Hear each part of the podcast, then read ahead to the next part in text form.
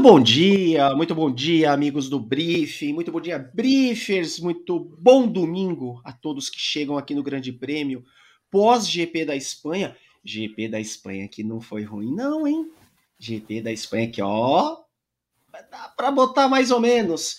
Comigo hoje, Rodrigo Berton e Guilherme Bloise neste pré-briefing já já. Vitor, o ESPNico Vitor Martins e Evelyn Guimarães, a dona da P toda aqui no Grande Prêmio, chegando para esta edição do briefing.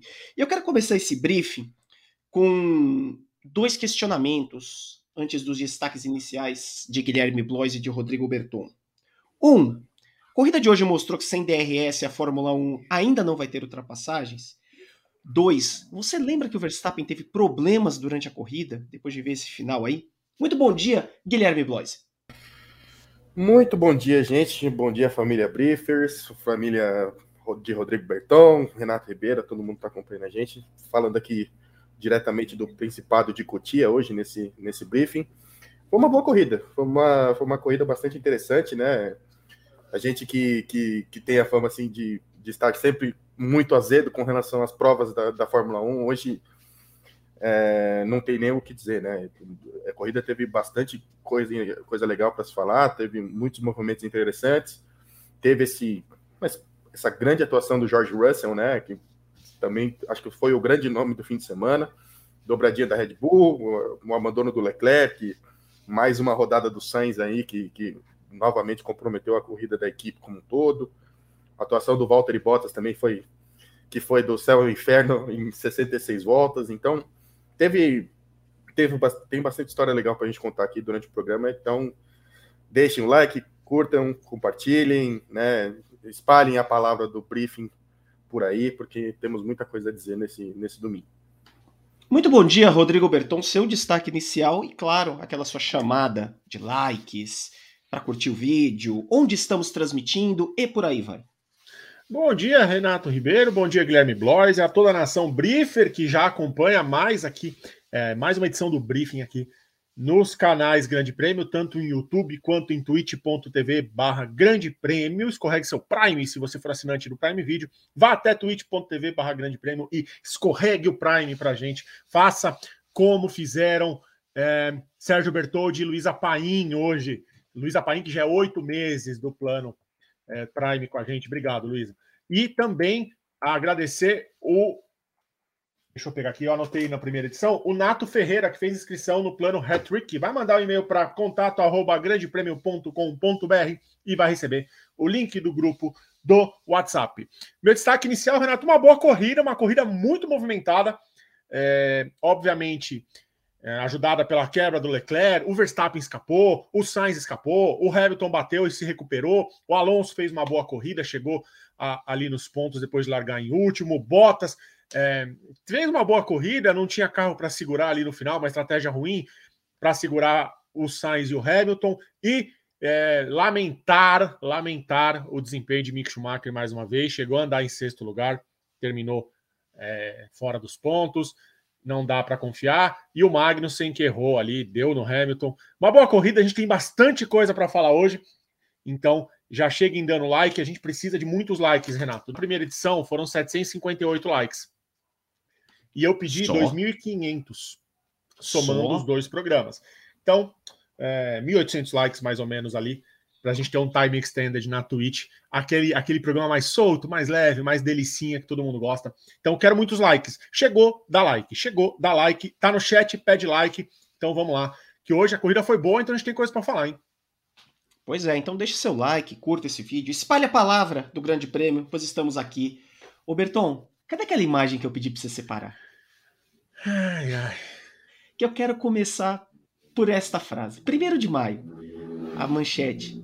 Pérez rejeita título de segundo piloto da Red Bull. Diz respeito com a minha carreira. O Guilherme Bloise, eu acho, acho, só parece que o Pérez é segundo piloto na Red Bull. Você concorda?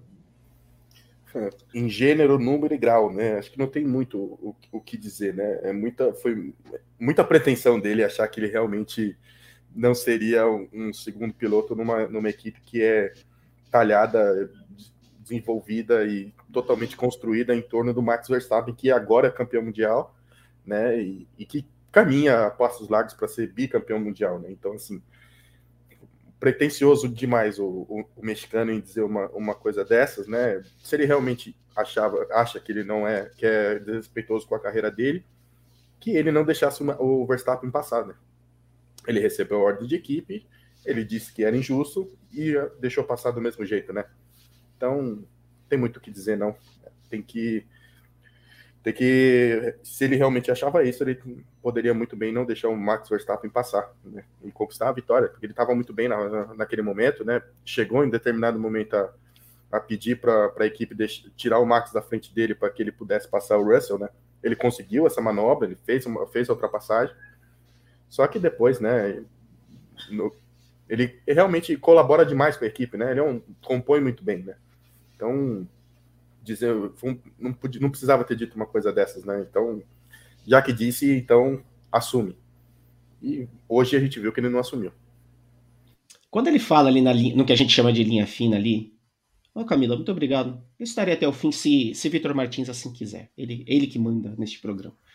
É, quando ele fala ali que a Red Bull teria, que teria problemas caso fosse mandado é, ceder a posição, a gente precisa contextualizar. Ele fala óbvio na condição de se estivesse disputando o título com o Max Verstappen. Mas, Berton, é muito difícil disputar título com o Max andando na Red Bull e, e ainda com, a, com o desempenho do Max. Que, como eu falei lá no começo, que é uma coisa que eu quero que, a gente, que eu quero começar a falar sobre isso. Você olha o final da corrida, você não faz a menor ideia, se você chegou nas últimas cinco voltas, que o Max estava xingando todo mundo na Red Bull por causa do DRS que não funcionava, que o Max estava espumando, que o Max rodou. E ele ganhou a corrida com uma tranquilidade que é um negócio meio surpreendente, não? A gente conversava antes do programa começar que o Verstappen está naquela fase que o Hamilton teve muitas vezes, o Schumacher também teve, os grandes campeões é, tiveram ao longo dos seus domínios ali, que é aquela vitória, é, quando tudo dava, tava para dar errado, o cara ia lá e ganhava. E aí sempre vem aquele papo, ah, ganhou porque tem o melhor carro. Não, ganhou porque está numa fase boa, ganhou porque está sem pressão, ganhou porque está é, no ápice do talento de, de, de, pilotagem. E hoje foi uma, uma vitória dessa do Verstappen. É, uma, uma corrida que começou com o Leclerc dominando os três treinos livres, domina a classificação, marca a pole, larga, abre uma grande vantagem, e aí vê lá o motor apagando, o, o, Leclerc abandonando, contou, obviamente, com a ajuda da equipe, do companheiro de equipe, o Pérez, não se esforçou em, em tentar ganhar a corrida, ele que falou que queria um ótimo resultado para o filho que acabou de nascer, então fica complicado você tentar é, conseguir alguma coisa diante de uma fase tão boa quanto está vivendo o Verstappen. É, Verstappen é, assume a liderança do campeonato, se não me engano, né? Não vi a classificação ainda, mas provavelmente já assume a liderança do campeonato, quinta etapa, então fica complicado. É, sexta etapa, fica complicado já para o Pérez almejar alguma coisa, vai trabalhar para o bicampeonato do Verstappen, vai vencer uma ou outra corrida, como no ano passado, em abandonos do Verstappen, em estratégias ruins, quando o Verstappen não, não tiver condição de vencer, mas o, o Pérez, tal qual o Carlos Sainz, os dois já precisam assumir que são segundos pilotos e trabalharem como segundo pilotos. O Rê, só para complementar a informação do Bertons, o Sérgio Pérez ficou com a melhor volta, né? Da corrida. Então. Sim. 111 a 104 Verstappen, né? Não, 110 a 104, né? Se ele 110 a 104? Se ele tivesse feito a volta mais rápida, seria 111 a 104, mas ele fez a, não fez a volta mais rápida, então 110 a 104 o Verstappen nesse momento do campeonato. Ô Gui, deixa eu te fazer uma pergunta agora. Faz, a Ferrari liderou TL1, TL2, TL3, liderou a chegada lá em Barcelona, liderou o número dos, dos fãs em Barcelona, liderou a chegada no horário da janta em Barcelona e viu a Red Bull sair com 2, uma dobradinha. Quanto pesa isso para a Ferrari no campeonato, hein? É aquele famigerado baldaço de água fria né? no, no, no campeonato da Ferrari, né? como você disse, o Leclerc estava liderando tudo, né? Tipo assim, parecia que, ele, que seria uma vitória tranquila e a gente não teria a corrida legal que a gente teve, né? No fim das contas, o abandono do Leclerc foi meio que abriu o portal para que a corrida fosse realmente muito boa, né? Que a gente viu. O Leclerc até falou que ele, ele, realmente ainda não sabe o que aconteceu, ele sabe que foi um é, falta de, de, potência de, no carro, né? Que realmente apagou tudo ali e o tirou do, da prova, mas ele não sabe muito mais do que isso, né? Vou até resgatar uma fala do Binotto aqui, se me dá uns dois, uns dois minutinhos, daqui a pouco eu trago, né? O Binotto já se manifestou sobre o que, o que poderia ter acontecido no, na, com, com, a, Ferrari, né? Então foi bem. Foi, foi, foi realmente a grande derrotada do fim de semana, né? E, e o Sainz também não colaborou muito, né? Teve aquela rodada completamente estranha novamente, né? O Sainz não, não, não vem de uma boa temporada, né? Não faz um início bom de, de temporada pela Ferrari. Tá bem longe do que a gente viu ano passado, né? Do, que, um piloto que chegou à frente do Leclerc, né? Que sempre foi colocado como piloto, primeiro piloto da equipe e como você falou, acho que chegou o momento dele realmente assumir que ele é um segundo piloto e trabalhar em prol da equipe. Não tem muito mais o que ele fazer não no campeonato. Ô Berton, eu quero falar do Sainz durante o, o, a edição completa do brief com a Evelyn, com o Vitor, porque o Vitor tem uma opinião muito parecida comigo é, em relação ao, ao Sainz. Estão falando muito de fase do Sainz e não é fase, não. Erro não é fase. É, é, é. Manda, Gui. Eu recuperei a fala do Binotto aqui só para só não deixar a informação incompleta. Né? Ele, ele falou: precisamos olhar para o lado positivo, nós tínhamos o ritmo, apontou o Binotto. É uma temporada longa, aconteceu com outros e agora aconteceu com a gente. Então, realmente, não sabe, eles também estão bem alheios à situação, eles não sabem realmente o que pode ter acontecido com o carro, né? Que parecia um carro perfeito, parecia um carro em plenas condições de, de ganhar, de fazer grande Chelem, de fato, mesmo no fim de semana. Mas tá bem, foi bem longe disso, né? O Ferrari sai com apenas 12 pontos no, no fim de semana, poderia ter saído com 38.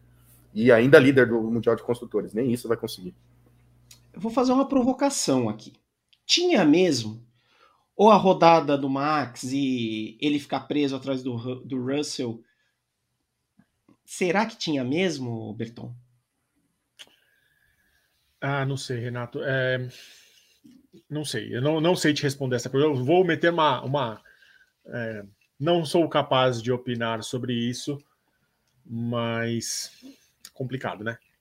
É. Não, não, não sei, não, Bino. Eu não acredito muito, não. A gente precisa falar também, Ampassan, porque aqui nesse, nessa primeira fase. Deixa eu só fazer um recadinho antes, rapidinho. Claro. Tô dando uma olhada no chat aqui, eu tô vendo a galera muito exaltada, já distribuí alguns blocos. É, para só sua primeira vez aqui no Grande Prêmio, chega pisando fofo com o pessoal do chat. É, aqui você é livre para falar sobre o que você quiser, porém com respeito a, aos pilotos, aos torcedores dos outros pilotos. Então, é, não, não, não cheguem na ignorância, cheguem no, no, carinho que a gente recebe todo mundo com, com muito amor, né, Renato? Isso, com é, um pouquinho de amor e com a polícia do bloco a polícia do bloco tá ligeira aqui. A polícia do bloco trabalha muito rápido aqui. Ampassan, antes da chegada de Vitor, Mar, é, Vitor Martin e Evelyn Guimarães. Guimarães. Guimarães. A Mercedes veio. Hein, Guilherme? O que o Russell fez hoje, é, a gente precisa conversar muito, porque a defesa dele hoje foi uma coisa primorosa. E o Hamilton, que lá no começo da corrida queria abandonar. Ai, não, eu não posso ganhar a corrida, então eu vou embora. Não quero mais brincar disso aqui. Acaba em quinto, e acaba em quinto com a Mercedes, é, fazendo aquela pequena lambança do final de semana que tem sido habitual da Mercedes. Agora, a sensação que dá, Gui, é que tudo que a gente andou falando da Mercedes, de olha, talvez não dê para o campeonato, mas a Mercedes não vai ser é, essa lata velha que estava andando ali no começo da temporada, parece que começou a acontecer, né? A Mercedes está viva. É, a gente tava, era para mim era grande, eu, era a minha grande expectativa para o fim de semana para ver o que que esse pacote de atualizações que a Mercedes ia trazer para o fim de semana ia proporcionar de, resu, de resultados e desempenho para o W13, né, de, de um modo geral. A gente viu o Russell fazendo talvez a maior atuação da carreira dele na Fórmula 1 até aqui. Acho que não é exagero de dizer, né? Foi é, fez defesas fantásticas para cima das duas Red Bulls, né? Tanto do, do Pérez como do Verstappen, né? Foi, foi duro de passar. Lógico, no fim das contas acabou sendo ultrapassado porque né, o carro da, da Mercedes hoje é inferior ao carro da Red Bull. O Russell liderou a corrida por um, por um, por um, um bom par de voltas. Então, assim, para o Russell, é um saldo muito mais do que positivo, né? Foi pódio, né? Terminou na terceira colocação. Então, acho que talvez de longe seja a maior e a melhor atuação do Russell na carreira dele, né? Mais do que a gente teve, teve, claro, teve o segundo lugar naquele GP da Bélgica e tal, mas foi uma situação completamente diferente, uma corrida que teve uma volta e meia, né? Então, assim, acho que é de longe o melhor resultado do, do Russell e, e ele casou muito bem com esse carro, mesmo com o carro com problemas, né? Ele já vinha vindo andando na frente do Hamilton com, durante o campeonato, mesmo com aquele carro ruim que a Mercedes apresentou no começo. E o Hamilton, cara, ele me estranhou muito o que ele disse logo na segunda volta, depois dele ter sido tocado pelo Magnussen, né? Tipo, gente, vamos, vamos salvar esse motor para a corrida de Mônaco, né? Que eu acho que não deu, que não dá mais. E ainda que a previsão da Mercedes foi ele chegar em oitavo, né? Ele disse que a, a equipe mandou para ele, não, vamos que a gente consegue salvar um oitavo lugar. Ele chegou em quinto, ele poderia ser quarto se não fosse um, um probleminha no combustível nas voltas finais, né? Que proporcionou o passão do Sainz ali no, no, na, que na antepenúltima volta, se não me engano. Mas o Russell, o Hamilton foi um foi uma boa atuação também. Achei que desculpa, a gente tá precisando tossir. Acho que realmente foi uma, uma... deu, deu, é que tava com um pigarro pronto aqui. Mas assim, foi uma foi uma excelente atuação do Hamilton também, né? E mostra que a Mercedes vai roubar pontos das equipes grandes. Vai ser aquela pedrinha no sapato que a Red Bull foi lá atrás, né? A Red Bull, quando a Mercedes e Ferrari brigavam pelo brigavam pelo campeonato de construtores, quem roubava pontos de ambas as equipes era, a Red Bull, né? E a Mercedes agora parece que vai fazer esse papel, né? Vai se prestar esse papel nesse, nesse campeonato. Muito difícil, claro, de ganhar o Mundial de Construtores, ganhar o campeonato como todo, mas é um. Vai, vai incomodar, vai incomodar ali as grandes, com certeza. Olha só, neste momento, eu quero chamar ele, o ESPNico. Seis horas ontem de treino, hein? Que beleza. Deve, deve estar tá num bom humor hoje. Tem mais duas ela. hoje, calma. Ai, que gostoso. Isso se não chover. E vou chamar ela, Evelyn Guimarães. Ô, Vitor, hoje eu vou cometer um, um abuso aqui. E vou começar pela Evelyn Guimarães fazendo uma pergunta que eu sei que você quer fazer. Evelyn Guimarães, muito bom dia. Você gostou da corrida hoje, Evelyn? bom dia, rapazes. Bom dia. Eu gostei. gostei ah, não.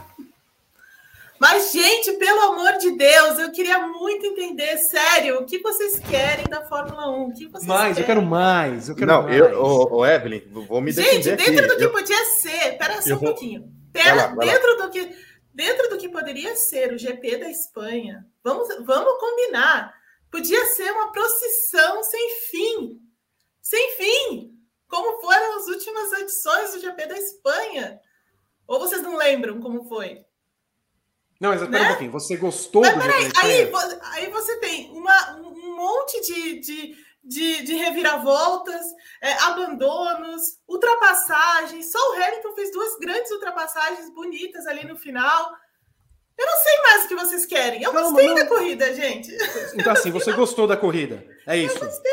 Eu também, eu também. Vitor Martins, não. você gostou da corrida? Eu gostei, eu gostei da Todos corrida. Todos gostamos, Evelyn. Tá vendo? Todos é o Vitor que é o azedo. Muito bem. Hoje era o dia. Eu já estava me preparando para defender aqui. Porque Hoje era o dia são... pra você chegar e falar assim: não, eu não gostei da corrida. Só para deixar a gente com cara de. Não, não, eu, eu, não sou, eu não sou como vocês, Bertão. Eu não sou como. Eu não, eu não quero vingancinha, eu não procuro vingancinha. Eu sou é. da paz. Eu conheço o teu tipo. E a gente não é.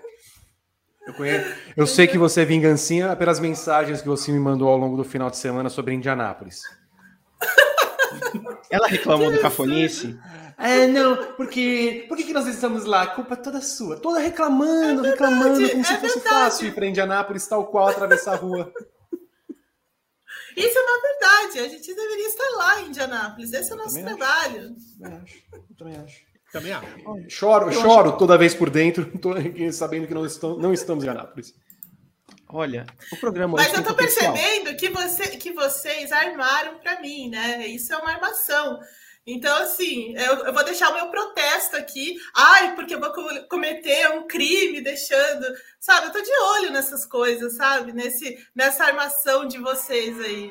Tô de olho, tô de olho. Enquanto passa o Ó, trem. Até o trem tá revoltado. Mas eu quero só, só, quero, só quero antecipar, porque as notas hoje serão bastante incisivas. Há notas que nós temos de. E boas eu, notas. Pelo, pelos seus comentários, no, pelo, pelos seus comentários no Twitter, eu, eu vi pouco, porque não, não, não fico muito prestando atenção no Twitter. Sim. Mas você estava muito, assim, um pouco. É, exaltado. deixa, deixa eu te fazer uma perguntinha. O que Daniel Ricardo ainda faz na Fórmula 1? Boa pergunta, Vini. Você está você tá correto no, no, seu questionamento. O que me Acho que hoje é o dia. Hoje é o dia. De, hoje é o dia. É hoje, Eve. Porque assim, se, se aquele homem do carro 5 fizer a pole, a gente entra no briefing ninguém, aqui ao vivo. Ninguém, ninguém, a gente vai ter que fazer um briefing novo aqui. Exato. Vai fazer um briefing a ver. O que Mick Schumacher, que completou a primeira volta em sexto, está fazendo fora dos pontos? Ouvi o que foi a estratégia da Haas, Vi, pro Magnussen, de botar pneu duro. É, a Haas também não contribuiu. Mas o Magnussen mereceu. Ah, sim. Sim, isso sim. Olha, o programa hoje tem muito potencial. Então, Pô, diferente do cara do drone, é, Vitor Bravo, Evelyn nervosa. A gente ainda vai falar do drone nervosa, que a Mercedes mandou. Aquele Mas, drone que a Mercedes aliás, mandou que balançava eu, mais. Eu pago cinquentão para quem derrubar o drone na próxima corrida, hein? Putz, grito aqui, drone horroroso. A Fórmula 1 errando o pneu hoje na transmissão. Hoje foi um show, né? O Verstappen de pneu macio, eles botando lá de pneu médio, ó. Hoje foi um espetáculo. O programa tá tinindo. Então, vamos rodar a vinheta? Muito bem, amigos. Esse é o briefing pós-GP da Espanha, até que animado quente, cálido, vitória de Max Verstappen, a quarta no ano e finalmente ele assume a liderança da temporada com o infortúnio de Charles Leclerc, então líder, que abandonou com o primeiro problema que a Ferrari apresentou na temporada 2022, desde os testes da pré-temporada. A briga vai ser quente a partir de agora. O que vai ser da vida de Matia Binotto? E será que o, o, o clone dele vai aparecer aqui no chat? Espero em 2022. Daqui uma semana temos o GP de Mônaco, mas temos muita coisa para tratar agora e até lá sobre o momento da Fórmula 1 e o que aconteceu nesse espetáculo, como disse Evelyn Guimarães, que adora Barcelona, na cidade catalã. Eu sou Vitor Martins e pode colocar aí na tela, estão comigo Renato Ribeiro, Guilherme Bloise e a madame, a condutora do trem de Curitiba, que vai dar o seu destaque inicial para essa prova que ela já me mandou uma mensagenzinha aqui, eu achei nota 10. Eu não sei se ela vai chegar no, no momento oficial, no momento oficial do ex as notas e dar nota 10, mas eu queria entender o resumo e a visão do destaque inicial. Aí está ele. Olá, bom dia. Tá é, bom dia, ô, bom dia rapaz. Desculpa, desculpa. bonita, é maravilhoso, hein? Evelyn, o que foi, Evelyn? Não, só ia falar sobre a nota. Descubra, hum. é só tá isso. Como eu vou aguardar. Alguém mandou um currículo, como alguém mandou um currículo uma vez para nós, desculpa. desculpa. Teve isso. Teve isso. A gente, a gente passa por bons bocados aqui no Grande Prêmio.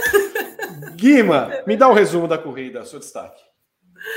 Bom, bom, primeiro, bom dia, bom dia a todos, rapazes. Não, não, é... não, não, não.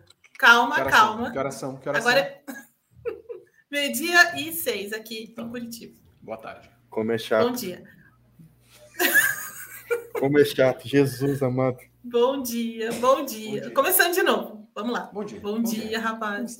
Bom dia. Lindo dia. O sol, o sol já nasceu na fazendinha de Curitiba? Foi. Família Padocker, já, já. E assim, tá, tá um lindo Família dia. Família Padocker, madame. Você está Ah, Padocker, briefers, briefers, isso, briefers. Isso. É que, tá vendo? Vocês, vocês me confundem bastante, entendeu? Vocês armam essas coisas para mim, entendeu? E me confundem bastante. Eu já anotei o nome de todo mundo. Ó, não, o resumo da corrida é o seguinte: a Red Bull inteligentíssima hoje, estratégia, ritmo de corrida, o Verstappen malucão uma boa parte da corrida, e essa foi uma, um, uma das partes mais legais da corrida também, é, né, para a gente perceber como ele como ele estava pistola, né, com, com DRS e ao mesmo tempo guiando uma barbaridade ali atrás, né, não desistindo daquilo ali e a, e a Red Bull trabalhando muito, muito bem no pitol hoje. Então assim, é uma corrida muito boa, muito boa da, da Red Bull. A Ferrari é, vai ter que amargar esse, esse abandono aí do, do Leclerc, porque certamente é, seria uma vitória importante nesse momento do, do campeonato. Ele tinha um bom ritmo de corrida, a, a, a Ferrari conseguiu a, trabalhar melhor a, questão de você pensar na corrida, né? Então, ontem no treino livre 3. É, eles trabalharam muito o acerto de corrida, que era um, um problema para a Ferrari na sexta-feira, então eles conseguiram preencher algumas lacunas e a gente viu isso hoje é, principalmente nessa primeira parte da corrida, o Leclerc muito bem naquele jogo extra de pneus que eles guardaram da classificação, então também pensando muito na corrida, mas acabar, é, mas esse abandono vai custar muito caro para eles, né? Não estava no, não tava no roteiro esse, esse abandono. Vamos ver como a Ferrari se, se recupera disso. A Mercedes deu um grande salto de qualidade mesmo. É, esse pacote me parece muito, é, muito adequado nesse momento, mas também assim. É, é, a pista de Barcelona, é uma pista que todo mundo conhece, é uma pista muito padrão. Então, assim, vamos. Acho que a gente vai ter que esperar um pouco, mas, um pouco mais para dar um veredito de fato desse, desse pacote, mas eles foram muito, muito bem hoje mesmo. É, Russell jamais. É, assim, hoje eu vi uma coisa no Twitter que eu ri muito, que ele, ele, ele frequentou as aulas que o Bottas não frequentou, né? Muito bom. Eu, eu não lembro. Então, quem, escreveu isso? Exato. Você? você? que não ah, olha o Twitter, fui eu que escrevi. Não, então é que eu não presto atenção no Twitter, porque é uhum. muita, muita bobagem também. Então, assim, o Vitor tá mudado aqui no Twitter, sei lá. então, eu não presto muita atenção, mas assim. É, uhum. Mas eu, eu, eu li isso, achei engraçado. Não, e é verdade, engraçado. né? O, o Russell, o Russell foi muito bem hoje, muito bem uhum. mesmo. Me faz pensar o que o Russell faria é, no ano passado, na parceria com o Hamilton, naquela Mercedes do ano passado, na disputa com a, com a Red Bull, sabe? Acho que seria bem, bem interessante de, de... O que, que, ele faria naquele GP da Rússia, Evelyn? Então, assim, é, é são coisas que eu fico, fico pensando na, na, nas decisões que o Toto Wolff tomou em manter o Bottas mais tempo. Enfim, a gente já falou sobre isso, mas é, às vezes fico pensando sobre isso. E o Hamilton, né, que deu aquele migué no começo da corrida, e no fim das contas ele fez um corridão, né? No final foi até escolhido o piloto do, do dia, não sei o quê.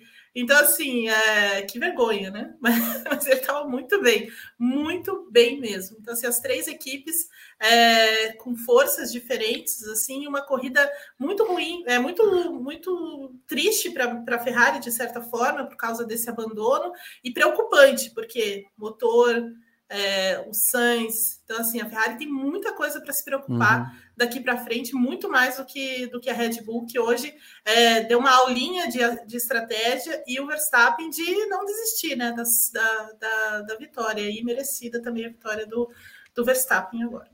Eu vou te fazer uma última pergunta. Ah, de novo? Mais uma? Sim, sim, porque eu preciso da resposta. Você lê meu Twitter? Oi? Você lê meu Twitter? Às vezes, Vi, às vezes eu Às leio. vezes, eu vou te bloquear. uh, Guilherme Blois, o seu comentário inicial. Boa tarde. Boa tarde. Boa tarde a todos. Boa tarde, Eve. Boa tarde, Vi. Boa tarde, Renato. Boa tarde a nossa família Briefer, né, que está acompanhando aqui a gente. Acho que a Mercedes é, é uma boa notícia para o final de semana, né?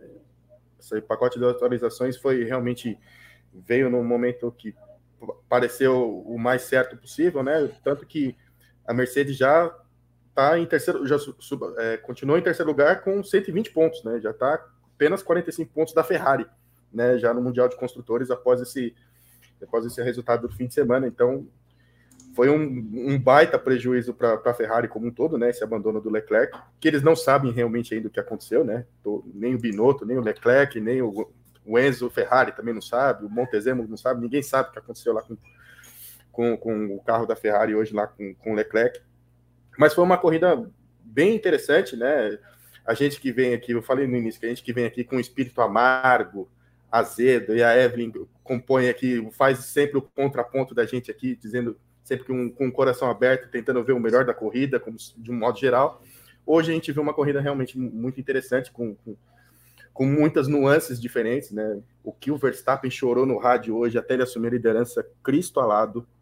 Nossa Senhora, como ele reclamou no rádio, né? Reclamou demais a corrida toda. Teve o Hamilton querendo abandonar a corrida na, na volta 2, né? Que ninguém entendeu o que, que ele queria o que, que ele queria fazer, dizendo aquilo logo, logo no começo da corrida. Foi, teve bastante coisa legal para a gente falar aqui, Vi. Então, acho que vai ser um, um programa daqueles nível classe A. Eu tenho uma, uma última pergunta antes para você.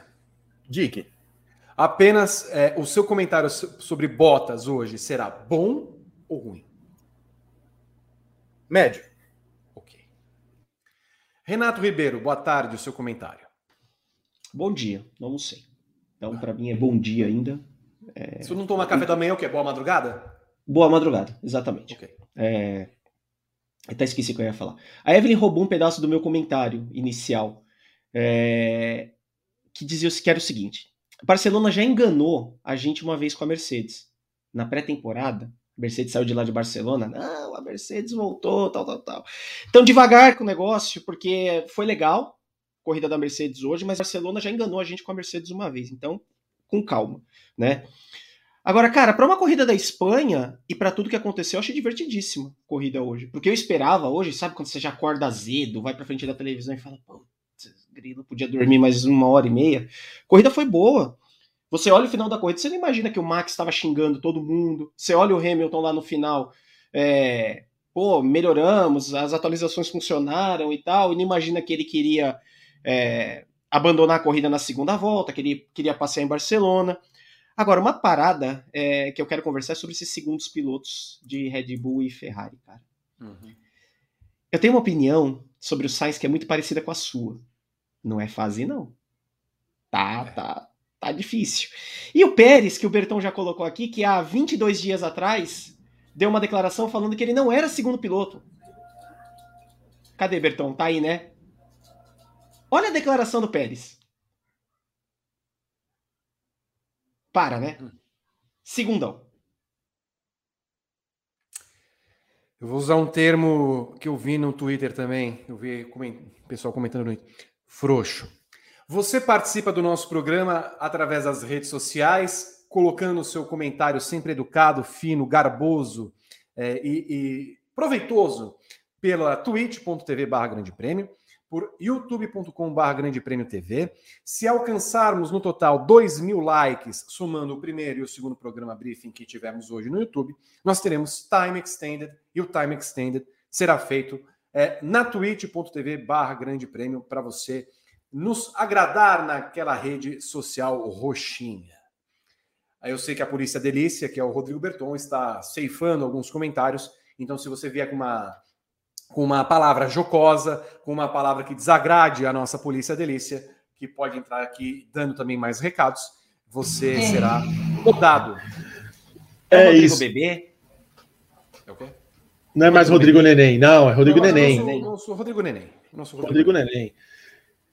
É isso, Vitor Martins. O pessoal está um pouco exaltado aqui no chat. Eu estou ceifando tal qual. É... Quem que bloqueava muito no Twitter? Eu não lembro. Uma... Flávio Gomes. Flávio Gomes. Flávio Gomes. Mauro César Pereira também. Mauro César. Um beijo pro Flávio Gomes que me bloqueou. Mereceu. É... Eu, eu disse 2.500 likes, o Vitor baixou para 2.000. 2.500, então eu errei. 2.500. Bondoso hoje. Temos 822 likes e 1.800 pessoas. Já era para ter 1.800 likes, que é a meta do segundo programa. 1.800 likes já dava para ter um like e um view. Então, deixem um like que a gente vai lá para twitch.tv barra grande prêmio. Escorreguem o Prime lá. Regras do Superchat estão na descrição. Também é, façam assinatura no clube de membros.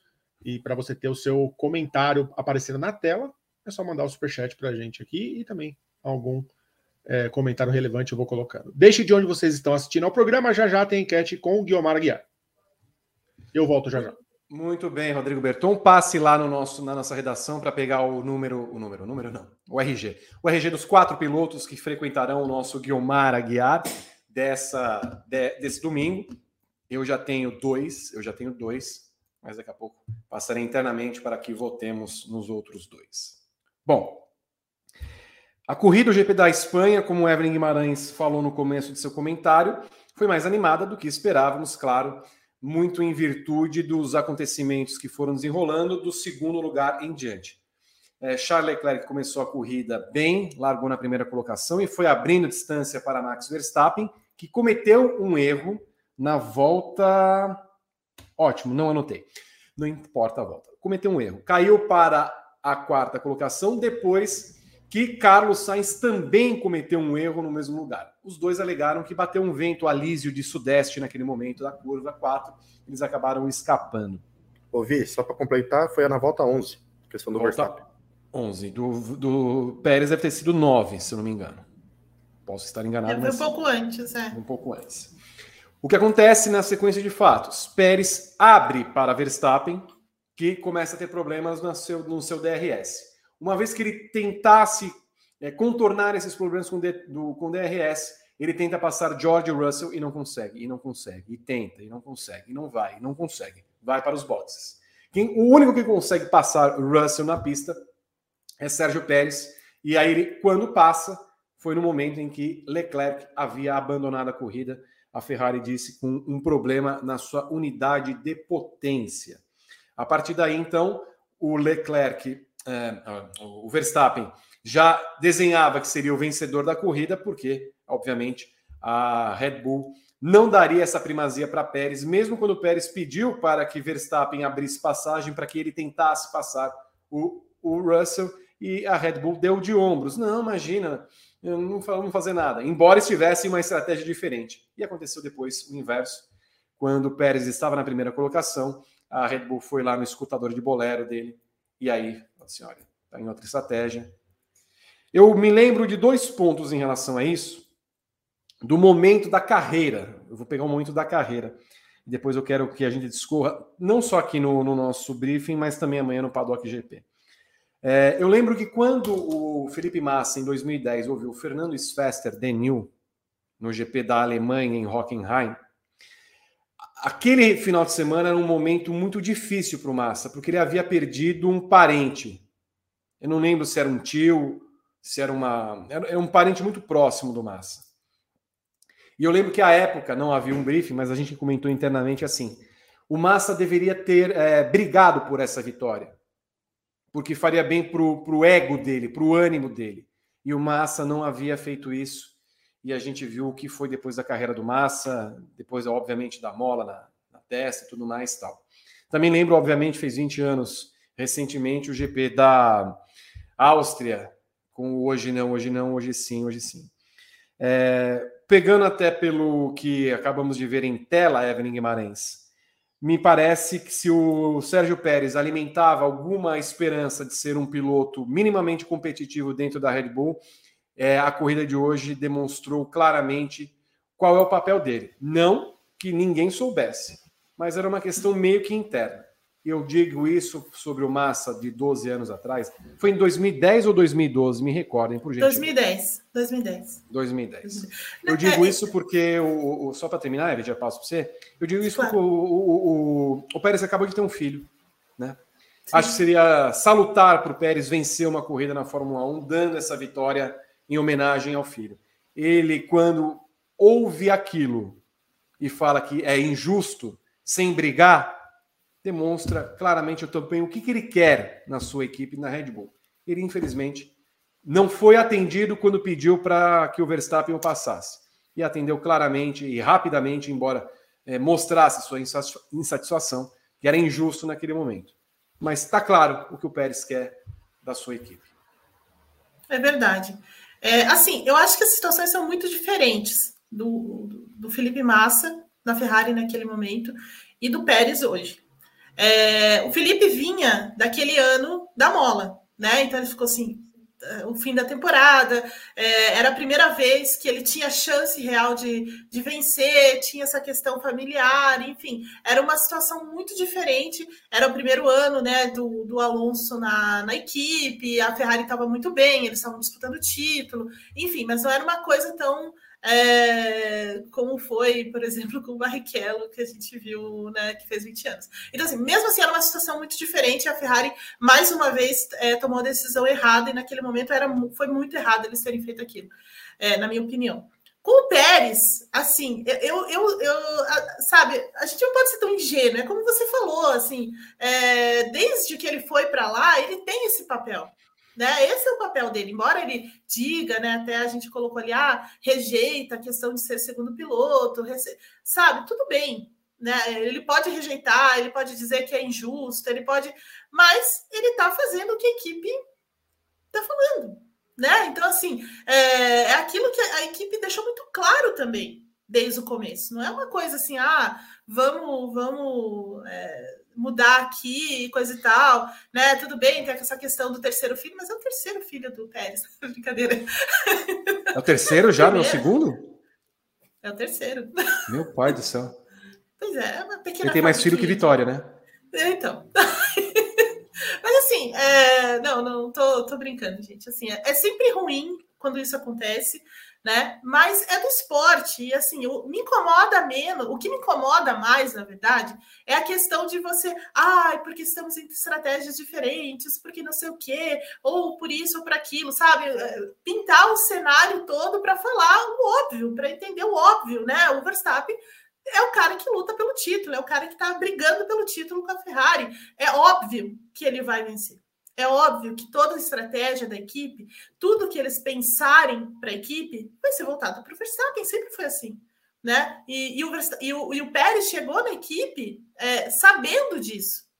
Ele não foi contratado pela equipe como, é, ah, vamos, como por exemplo na Mercedes, né? Então assim, a gente chamou o, o Russell é, para o Russell é, é, o futuro da equipe, não sei o quê, sei, é, é, sabe? É uma outra situação. Eles estão apostando no Russell, ninguém está apostando no Pérez na, na, Red Bull. É isso que precisa ficar claro. Né? E ele pode reclamar, ele pode dizer e tal. É mais um teatro, na minha opinião, para você dizer: olha, os caras estão fazendo isso.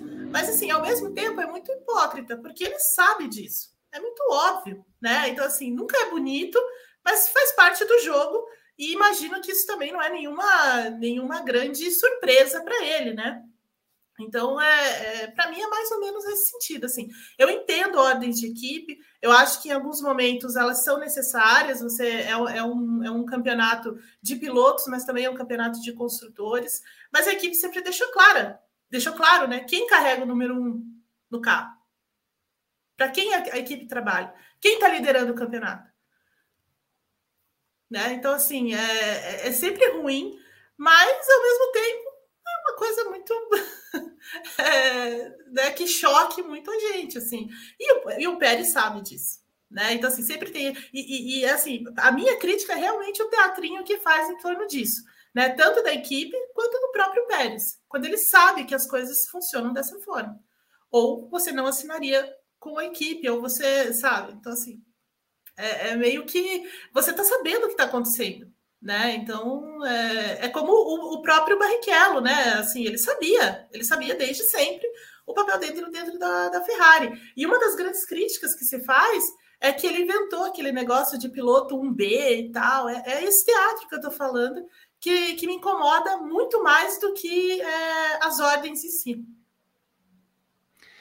Porque também, Guilherme Blois, ele abriu duas vezes ao longo da corrida mas em nenhum momento ele fez menção de brigar pela posição. Porque é como a Evelyn falou, é um teatro, mas assim, meu amigo, tudo bem. Briga, não abre. Tenta, tenta fazer valer alguma coisa, tenta. É... Ah, eu, eu, não posso usar um termo porque a família brasileira ia ficar chocada em plenas 12 e 26, né? Não é o momento, né, Bia? A gente, falou, a gente falou de filhos aqui, né? Usa para alguma coisa mais potente Vai lá e briga, meu filho. Porque não é. Ah, é injusto. A vida é triste. As borboletas não estão voando mais. Ai, que tristeza. Bilu, bilu, bilu do filhinho. Ai, porra, tudo bem. Se você acha que você tem uma estratégia diferente, mas você consegue brigar, meu filho, vai, tenta, tenta, tenta. Mostra para a equipe, olha, eu quero brigar por essa vitória. Mas aí depois, não abrir na reta, para abrir na curva 4 ali. Ah, puxa, Passe, senhor Max, tenha um bom dia. Aí ah, também é um pouco complicado. Estacionou, né, Vi? Estacionou para o Max passar ali na curva 4, né? Foi... Acaba, no fim das contas, o jogo de equipe, que uh, esse mise-en-scène todo que, que é feito, né? Esse jogo de cena todo é muito, é muito ruim, né? Muito ruim, fica uma imagem ruim do pro Pérez, eu acho, de modo geral. Porque, primeiro, por essa fala totalmente infeliz que ele teve, né? De, de, de, não se considerar, não se colocar como segundo piloto, né? Como o Renato lembrou lá no, no, no, no começo do mês. E segundo, porque assim, ele de uma, de uma certa maneira, ele mostrou que ele tinha até mais carro que o Max num, num determinado momento, né? Ele chegou a ser ousado ali, né? Pede, pede pro Max deixar eu passar, que eu vou passar esse, esse tal de George Russell aí na frente que tá, que tá segurando o cara. E de fato, quando isso aconteceu, ele passou, né? Ele, já que ele passou o Russell, ele não mostrou que ele tinha potencial, que o carro dele tava bom, que ele tava guiando super bem. Pô, vai até o fim. É a sexta corrida da, é a sexta corrida da temporada, né? Já que ele queria realmente se mostrar um mostrar que ele é um piloto que também não está ali só por ser um segundo colocado, que, se, que é para não desrespeitar a própria carreira, no fim das contas, a atitude que ele fez mostra exatamente o oposto. Ele cometeu esse desrespeito com a própria carreira. Né? Assim, não mostrar vontade de brigar, é, por quê? Né? Se é, a gente entende né, essa questão do, da ordem de equipe mais para o fim do campeonato, né? Pô, ano passado, por exemplo, né? Tava ali o Verstappen e o Hamilton brigando, o Pérez se bateu no meio. A gente viu lá em Abu Dhabi a defesa que o Pérez fez para cima do Hamilton, né? Que atrasou, atrasou ele bastante e tal. Pô, ali foi legal, a gente exaltou o trabalho dele como segundo piloto, que ali era o momento realmente dele fazer. Mas se ele realmente acha que ele tinha carro, e se ele realmente não, não concordava de fato com a ordem da equipe, ué, vai para cima. Deixa, deixa o Max passar, né? Deixa o Max, deixa o Max chegar, deixa o Max passar por mérito, não por não por, por, pela estacionada que ele deu, né? Então, fica feio, no fim das contas fica feio, né? A gente, como eu, eu concordo com o que a Evelyn disse, a gente entende de fato o jogo de equipe, né? A gente sabe que, que, o, que a Red Bull foi construída em torno do Verstappen já desde 2018, né? Desde quando o Verstappen, logo na primeira corrida dele pela, pela equipe, curiosamente em Barcelona, né? Ele já mostrou a que veio, já mostrou que ganhou, ganhou a corrida e tal, né? 2018 não, 2016, né? 2016? É, 2016 que ele ganhou. E, assim, agora, cara, se você realmente não, não, não, se, considera, não se considera segundo piloto, por que você assinou com a Red Bull, então? Né? Ficasse lá no, no, no na Martin, né? Ele estava bem lá na Racing Point, né? Até assinar o contrato com a equipe e tal. Ficasse por lá. Se você realmente se coloca como um primeiro piloto de, de qualquer equipe, ficasse por lá. Agora, fazer esse mise-en-scène todo, ah, porque não acho injusto, tal, não sei o quê. Para, ficou feio. E no final das contas, Renato Ribeiro, a gente consegue entender que ao longo da história, o que fez Rosberg em 2016 é o correto. Ou, ou ele abre mão da amizade que ele tem com os pilotos e não vai ser segundo piloto, não quero mais saber da amizade do Hamilton, e, e, e enfrenta e vai para cima e começa a encher o saco e vai lá, vai lá, vai lá para ser campeão, ou senão você vai ficar lamentando a vida inteira do que você nunca vai ser na vida. Ou o Pérez bate, ou o Carlos Sainz se coça, inclusive também é outro que precisa se coçar, mas aí é uma questão não de ser o segundo piloto, é que ele não está nem entregando alguma coisa para ser de fato um segundo piloto. Né? É outra coisa. Essa é. coisa do azarzinho é. Ah, tá com azar, poxa, pô. Seis corridas de azar, pelo amor de Deus, né? Mas assim, o Pérez precisa entender que é isso. Ou ele briga, que é uma coisa que ele não vai fazer, ou ele se, se indispõe com a equipe com o companheiro, ou senão, daqui, do, daqui a um tempo, não adianta ele olhar para trás, ah, puxa vida, podia ter sido campeão, podia ter sido algo na minha carreira de Fórmula 1, não segundo piloto. Eu ia, eu ia fazer um paralelo entre Sainz e Pérez, mas acho que é, é bem por aí. O que me incomoda nessa parada do Pérez é o seguinte: é, se você é segundo piloto, se você não quer ser segundo piloto, não vá para Red Bull. Ponto. Se você é, acha que é injusto, não briga. É, saca? Não, não fica. É, briga, não abre a, a, abre a passagem e vai embora. Agora, cara, ficar dando declaração para fazer outra coisa na pista, pô, na boa, saca? Vai, vai se lascar. É, é, tempo perdido de to, todo mundo, é tempo perdido dele, porque ele tá. Para quem que ele deu aquela declaração dizendo que é injusto? Porque assim, ele fala um negócio daquele, se eu sou o Christian Horner, eu falo, amigão, peraí, em que equipe você. Com qual equipe você assinou o contrato? com uma equipe que é construída em torno do Verstappen. A gente pode lembrar aí há alguns anos de companheiros de equipe, de bons companheiros de equipe do Verstappen, que foram é, fritados porque o carro era feito pro Verstappen. Então, quando ele assina na Red Bull, o que, que ele pensou da vida? Ele achou que em algum momento a equipe não fosse trabalhar para o Verstappen, ainda mais sendo, neste momento, o Verstappen campeão do mundo? Porra, sabe? Então, assim, é... eu acho que Pérez e Sainz, eles têm é... situações parecidas, só que com óticas diferentes. Os dois têm que se admitir segundo piloto, né? Só que para coisas diferentes. O Pérez, para não ficar feio, esse tipo de coisa, porque não é legal o cara ficar a carreira dele é, inteira falando de ai, ah, não, não sou segundo piloto, não sou segundo piloto, quando a gente vê que as ações dele de pista são de um segundo piloto, de um típico segundo piloto. Ele trabalhou no passado para o Max ganhar o campeonato, cara. Ok, naquela condição, eu não sei se todos os pilotos fariam isso. Por exemplo, eu não sei se o Alonso é, brigaria pelo companheiro de equipe na última corrida do ano naquele jeito. Então, assim, eu acho que é o que diferencia o cara que. E você pode achar o Alonso um piloto decadente, o Alonso chato, mas o Alonso, ele se coloca como um primeiro piloto.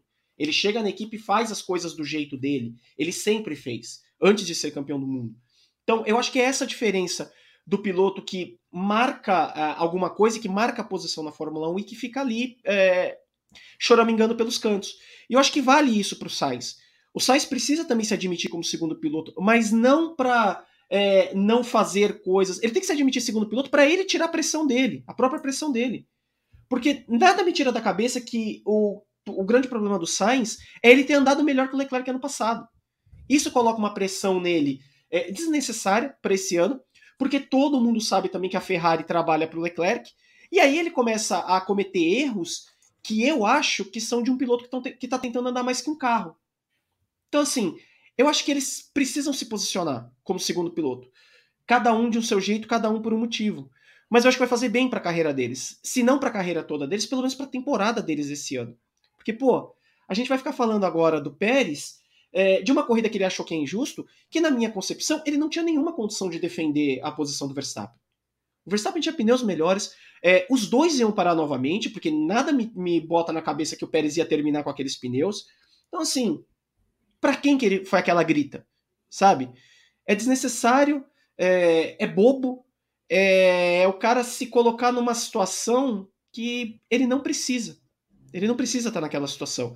Ele podia ficar quietinho, obedecer a ordem de equipe, seguir o barco e deixar tudo nas costas de Christian Horner e Helmut Marko. Mas não, ele se coloca numa condição de protagonista nisso, reclamando de uma coisa que para mim ele não tinha defesa. Então assim, é bobo. No final das contas é só tempo perdido do Pérez na própria carreira dele, na própria temporada e de discussão, de uma discussão que ele não precisaria se colocar no meio. E é por isso e é por essas e outras que amo Esteban Ocon, porque ele peita. Oh, ah, deixa aí abrir cinco segundos para o Alonso. Não, não, não, não.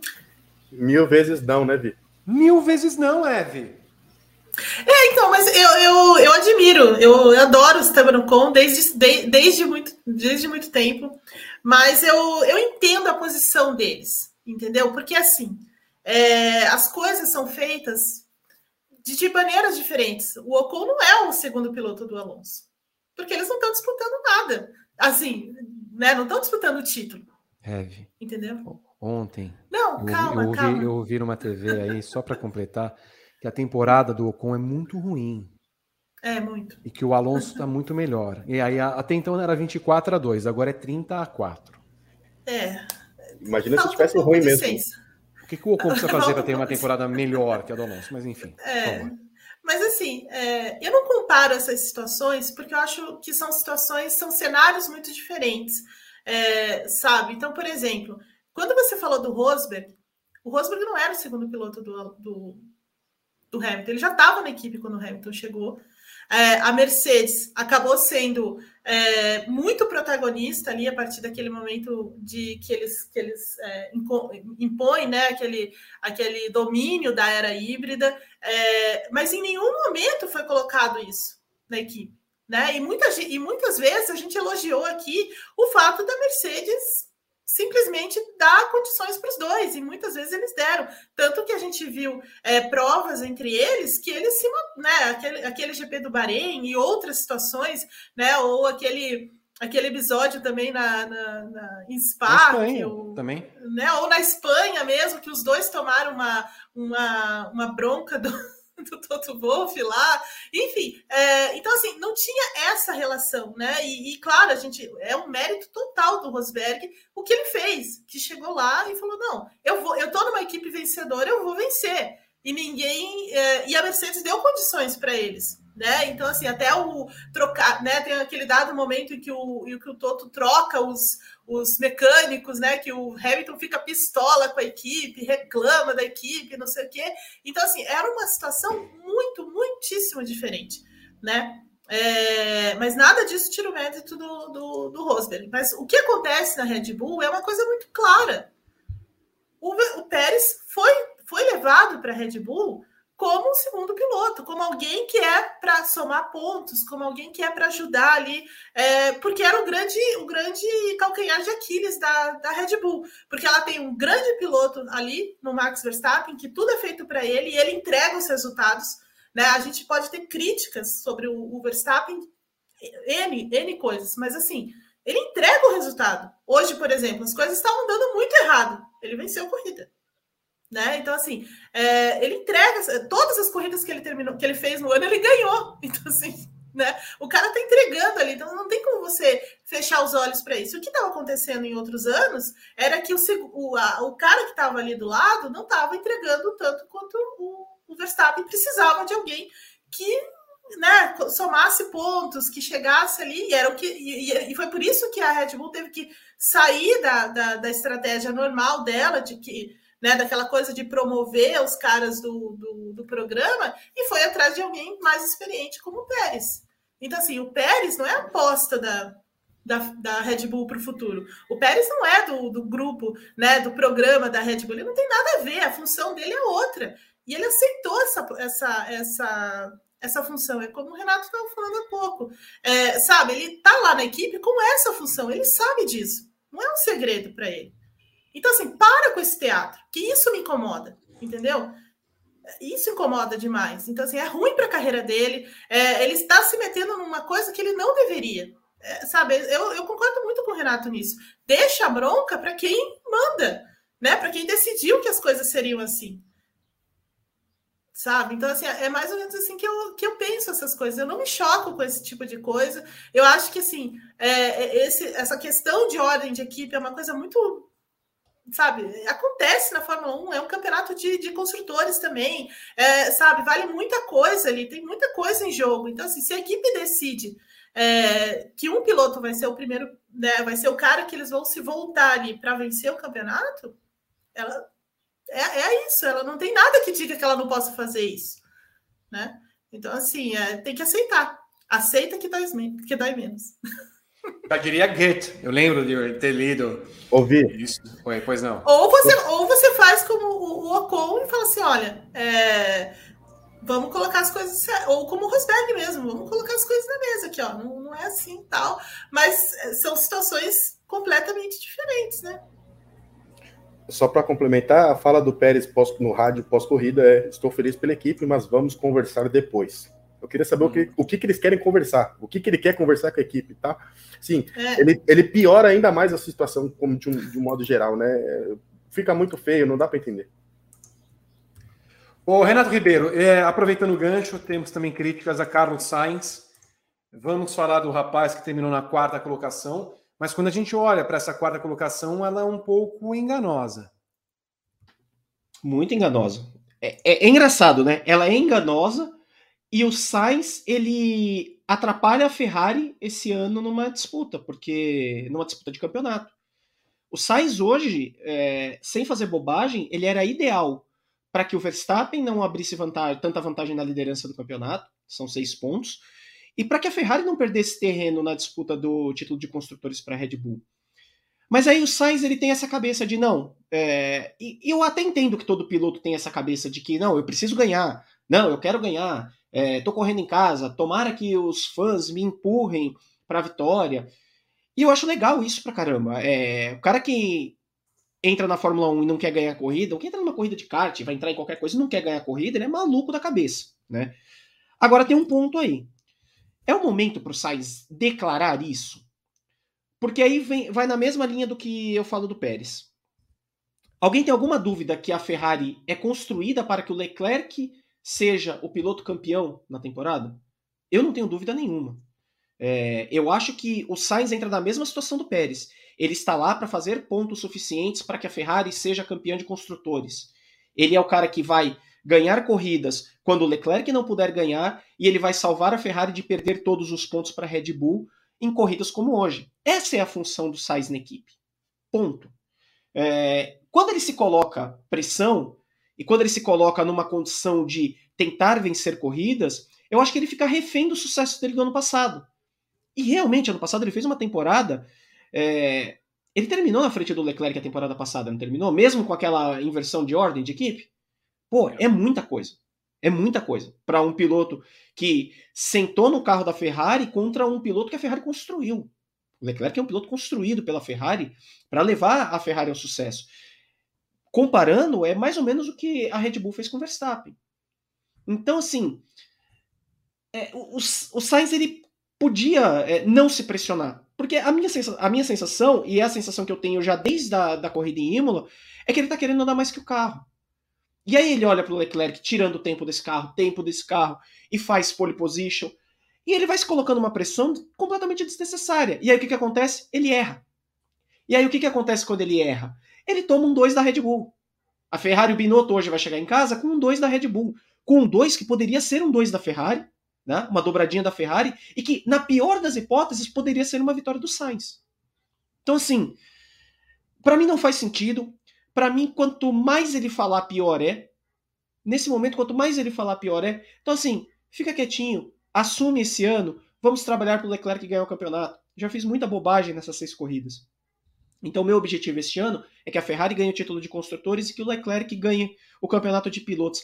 A partir do ano que vem, é outra conversa. Né? Ele volta para aquilo, mas, cara, é... não dá, não tem mais o que defender no, no Sainz.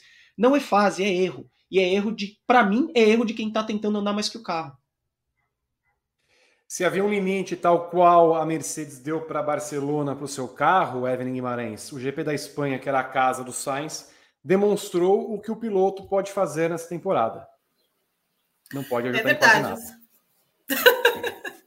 É verdade, o Sainz, é, está tá devendo muito aí é, para a Ferrari para a temporada, faz uma temporada muito aquém daquilo que ele, que ele pode fazer. É, sente, sente muito a pressão do, do Leclerc, a pressão de estar numa Ferrari vencedora também, porque ano passado, ok, realmente foi importante, é, ele era o primeiro ano dele de Ferrari, mas a Ferrari não era essa Ferrari, a Ferrari não estava disputando o título. A Ferrari estava só cumprindo uma tabela ali, e o, e o Carlos Sainz estava né, se, se ambientando. Mesmo assim, é importante, eu não tiro o mérito dele do ano passado ter terminado na frente do, do Leclerc, é, porque a gente sabe que o Leclerc é muito rápido, a equipe trabalha muito para fazer do Leclerc campeão, para agradá-lo ali dentro da equipe, porque é o futuro da equipe, ele é muito jovem ainda e coisa e tal é, e, e, traz esse, esse Sainz para também usar dessa experiência dele, tudo aquela bagagem que ele trouxe da, da McLaren, enfim, é um, é um piloto muito forte.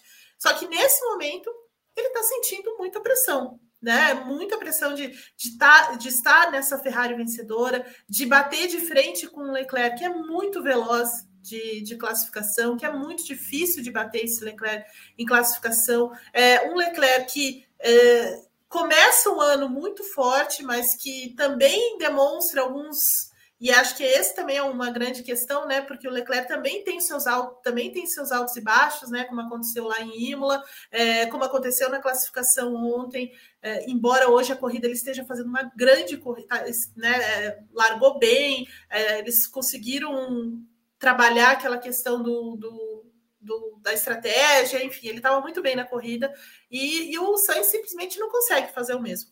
Então, assim, é, eu, eu, assim, fica muito difícil recuperar alguma coisa. É, a gente falava que ele precisava de uma vitória, que ele precisava de uma, alguma coisa assim, mas está cada vez mais difícil alcançar isso, porque além de tudo tem uma Red Bull aí na frente muito forte, né? Com os caras andando muito bem, o, Verstappen, né? Aproveitando todas as oportunidades, o Pérez acompanhando. Então, assim, a vida do Sainz daqui para frente tende a ser cada vez mais, é, mais difícil e não vai ter jeito. Né? Daqui para frente, na verdade, ele vai virar o, piloto apoio aí, aquele que vai tentar pelo menos fazer alguma coisa, mas nem isso ele está conseguindo fazer. Então, assim, é, suspeito que Sainz vai, vai sofrer um pouco agora com, com a cobrança também dentro da equipe, a cobrança da imprensa italiana que já começa a, né, porque ele criou uma grande uma grande reputação, né? Ninguém ninguém falava muito dele, mas a partir desse momento as coisas é, pioram muito e aí, é, correndo em casa, além de tudo, foi, foi muito, muito decepcionante essa corrida, embora ele tenha conseguido ainda chegar na quarta colocação, passou o Hamilton ali no final e tal, mas mesmo assim é muito pouco diante da equipe que ele tem, do carro que ele tem nas mãos, né? Evelyn, só antes de passar para o Vitor, Vi, desculpa. É, a gente precisa também alinhar, realinhar as expectativas com o Sainz. É, quando a gente fala para ele, quando a gente fala, não, ele precisa ganhar uma corrida, ele está precisando terminar corridas. Já começa por aí. Ele precisa terminar ali entre os quatro primeiros. Se ele começar a fazer isso com constância, com frequência, aí dá para começar a pensar nisso. Mas nem a primeira fase ele tem conseguido fazer, que é terminar corridas entre os quatro primeiros, que é o que o carro da, da Ferrari pode entregar. Eu acho que não, não é nem entre os quatro, sabe? Assim, porque é, o, o, o Pérez, desculpa, o Sainz hoje, ele tinha estado. Né, no momento em que o Leclerc deixa a corrida, o Sainz tem que assumir essa, essa posição. Entendeu? Então, ele tem que ser o cara a defender a vitória, a vencer quando o Leclerc não pode vencer. Mas ele não estava lá. Né? Então, Só assim, ele até. Diga. Me permita um adendo. O Sainz errou, ele deve ter perdido, vai lá, 10 segundos, digamos assim. Tá? O Hamilton, quando é tocado pelo Magnussen no começo da prova, perde um minuto. E não, é, fosse, então, o problema, final... não fosse o problema que o Hamilton teve no final da prova, ele ia terminar Sim. na frente do Sainz. Com uma Mercedes, exatamente, com essa então, Mercedes que nós estamos vendo. Com essa, é, exatamente. Então, assim, e foi uma, o, uma bonita ultrpassagem, né, Evelyn? Desculpa te cortar. Uma bonita uma bonita... ultrapassagem no, no final do, do... ali do, do, do, Hamilton em cima do, do Sainz, sem dúvida.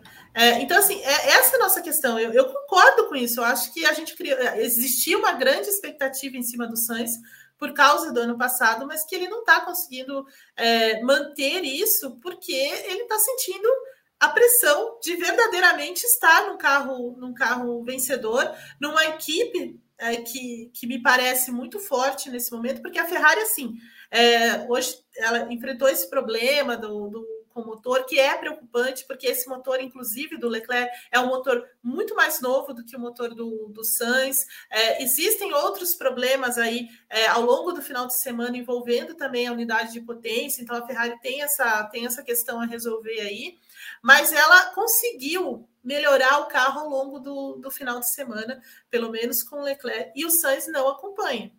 O Sainz não acompanha a classificação, o Sainz não acompanha ritmo de corrida. Então, assim, é, né, começa a, a, pesar um pouco para o lado dele, e acho que ele está realmente sentindo essa, essa, essa cobrança, essa, essa diferença toda para o Leclerc. Hoje, é claro que as coisas acabam é, saindo um pouco do. Ele sai um pouco dos holofotes porque o Leclerc abandonou a corrida. Né? Então, provavelmente, tudo vai, vai girar ali em torno do, do Leclerc. É um pouco como aconteceu em Imola, né? Mas, é, sem dúvida, a expectativa era muito alta e não, não tem como manter isso. Não tem. O Sainz realmente está é, tá muito aquém, muito aquém dessa Ferrari, dessa Ferrari de hoje, desse carro é, muito bom que a Ferrari tem nas mãos. E é isso, né, Gui? Porque no final das contas, ah, numa, numa, numa prova em que o Leclerc não termina, que a Ferrari precisa de pontos, o outro piloto sequer termina no pódio. 44 pontos somados pela Red Bull hoje contra 12 da Ferrari. É um, um, um baita prejuízo, né, Vi? É o que a Evelyn falou, né? A partir do momento que o seu primeiro piloto não consegue completar a corrida, o seu segundo piloto aí sim ele tem que dar a vida e tipo e conquistar um o melhor resultado possível para a equipe. E a Ferrari tem carro para vencer na Fórmula 1, né? Um, é um quarto lugar, como o Sainz conquistou, é, não é aceitável, sendo bem honesto, assim, tipo, o Sainz realmente tem, tem carro, tem condições de brigar pela vitória, né? Não, não, não tem desculpa, né? E o erro que ele cometeu no começo da prova se, gente, se o Sainz fosse um, de fato um piloto iniciante, a gente conseguiria entender, mas o Sainz já tem talvez oito anos de, de, de, Fórmula 1, acho que 2014, né, se não me engano, desde 2014 ele está no grid. Desde 2014 você não consegue faz, fazer, não pode cometer um erro como ele cometeu, né? Não pode com o carro que ele tem. Então é inaceitável esse resultado do Sainz, né? E sim, ele tem que ser pressionado, tem que ser criticado, tem que tomar uma boa chegada da equipe no, no, no, no paddock, no pós-corrida. E, e, assim, tem que. Ele tem, como o Renato falou, além de terminar corridas, ele tem que obter o, o, o melhor desempenho possível para esse carro. Ele não consegue tirar, não está conseguindo tirar nada desse carro. Tá, tá, ele, tá, ele tá apanhando muito desse carro e, e, realmente não precisava. Eu acho que não, não, não me parece ser algo plausível, né? Ele, ele tomar tanto, tanta porrada em cima desse carro, assim, sabe? É, dois abandonos consecutivos já no, no, na temporada. Então, assim, tá mal, Sainz. Não, não é fase, é, já é erro de pilotagem mesmo. É, não tem essa de, de má sorte, nem nada do tipo, não. Tá faltando, tá faltando competência para ele guiar o carro. E, e isso já tira a Ferrari pela primeira vez na temporada da liderança do Mundial de Construtores. Né? Então, esse mau desempenho do Sainz já colocou, deixa eu conferir a pontuação aqui, se eu não estiver errado, são 195, são 100 e, 195 pontos para a Red Bull contra 169 da Ferrari. Então, assim, é um puta prejuízo, um puta prejuízo, com certeza. O, o vencedor, você quer falar, Renato, por favor? Quero. É, até acho que eu vou te, acabar te dando um gancho. O Max Verstappen rodou no mesmo lugar que o Sainz, sem DRS, duas voltas depois e ganhou a corrida. Eu sei que é uma comparação injustíssima com o Sainz, porque o Sainz, na, no melhor dele, não vai chegar perto do nível de pilotagem do Max Verstappen. Mas é a comparação que a gente tem para fazer. O vencedor, então, fale eh, dele. Quatro vitórias na temporada, as provas que ele terminou, ele terminou como vencedor e, enfim, assume a liderança do campeonato. Um Verstappen emotivo no, no pódio, Renato Ribeiro. É, pelo tanto que ele xingou hoje, ele tem que, tem que dar, dar uma moral, porque o bicho tava bravo, cara, hoje. O moleque hoje ficou nervoso, sem DRS, e é aquilo que a gente vem falando, vem falando né? É, o nível de pilotagem dele é muito alto. É muito alto desde o ano passado. É um 2, é um 2, primeiro, segundo, primeiro, segundo. Você pode questionar é, várias das manobras dele ano passado, mas ele está entregando que nenhum piloto entrega é, desde o final do ano passado. Então, cara, é, é a Red Bull agora que precisa se resolver. Porque, basicamente, ela tem o melhor piloto em atividade em corrida, né? É, o Hamilton ainda tem as essas grandes atuações como a de hoje dele, que é uma das grandes atuações do Hamilton, mas o Verstappen tem sido muito regular, ele erra muito pouco. É estranho ver o que aconteceu hoje dele errar é, uma tomada de curva e perder o carro ali por, por um erro dele. Mas, cara, a, a, o problema é a Red Bull agora. É basicamente a Red Bull entregar um carro confiável para ele. Se esse carro virar confiável, na boa, eu acho que o Verstappen passeia na temporada. Não é que ele ganhe o título, não. Ele vai passear durante a temporada. Porque aparentemente o nível de. o, o ritmo de corrida da Red Bull ainda é melhor que o da Ferrari. É, a Red Bull ela parece uma equipe mais. um carro mais pronto para não desgastar tanto pneu quanto a Ferrari. E a diferença entre o Leclerc e o Verstappen, ela não é, nossa, gigantesca, mas ela ainda é razoável para se considerar. O Verstappen está entregando demais. É, fazer tudo aquilo que ele fez sem DRS, em determinado momento da corrida, eu achei que ele fosse errar. Ele tava tão puto da vida. E isso tava, é, tava transparente na pilotagem dele. Ele tava perdendo traseira, ele tava entrando ali naquela última chicane, ele tava entrando para lá do, do, Deus me livre, como diria o Galvão Bueno. É, ele tava irritadíssimo e a pilotagem dele mostrava essa irritabilidade. E mesmo irritado desse jeito, ele não perdeu, não deixou o carro se perder, ele foi lá e ganhou a corrida o que é um amadurecimento. Em anos atrás, esse Verstappen irritado teria colocado o carro na brita em algum lugar. Então, assim, você vê o amadurecimento do Verstappen é, a olhos vistos, né? É claro pra gente esse amadurecimento dele. Então tá demais, cara. Ele tá andando muito. E assim, acho que o Leclerc ainda não tem é, estofo para ganhar um campeonato dele. E acho também que a Ferrari não tem estofo para ganhar o campeonato da Red Bull. Porque aquilo que eu falo de embocadura, de é, de disputar o campeonato é o que a Red Bull fez quando o Leclerc larga, abandona a corrida E ela chama o Max Verstappen para os boxes na hora para tirar ele de trás do Russell. Imediato. Então, assim, tá uma combinação muito forte para ganhar o campeonato. E eu acho que só um, um mecatombe ou só se a Red Bull tirar, é, virar um carro muito não confiável mesmo, é, que esse campeonato não vai cair na mão do Max Verstappen esse ano de novo. E essa vitória, Evelyn Guimarães? Competência do Verstappen, líder do campeonato, contou, claro, com a, o problema com o seu grande rival no ano, mas você vê como o Renato acha que se tiver o carro certinho, passeia. Você também tem essa visão? Tenho. Acho o Verstappen é, muito forte para ganhar o um campeonato. Assim, o favoritismo do campeonato mesmo. É, é como eu escrevi alguns dias atrás. É, só confiabilidade pode tirar o, assim, a chance dele levar esse, essa briga toda é, pelo campeonato e no fim das contas acabar conquistando o bicampeonato. Acho que o Verstappen está num nível muito acima é, do resto do grid. Óbvio que nesse momento o Hamilton tem essa questão com o carro, com a Mercedes e tudo mais, mas o, o Verstappen entrega, né? Aquilo que a gente estava falando um pouco do que o Renato falou também.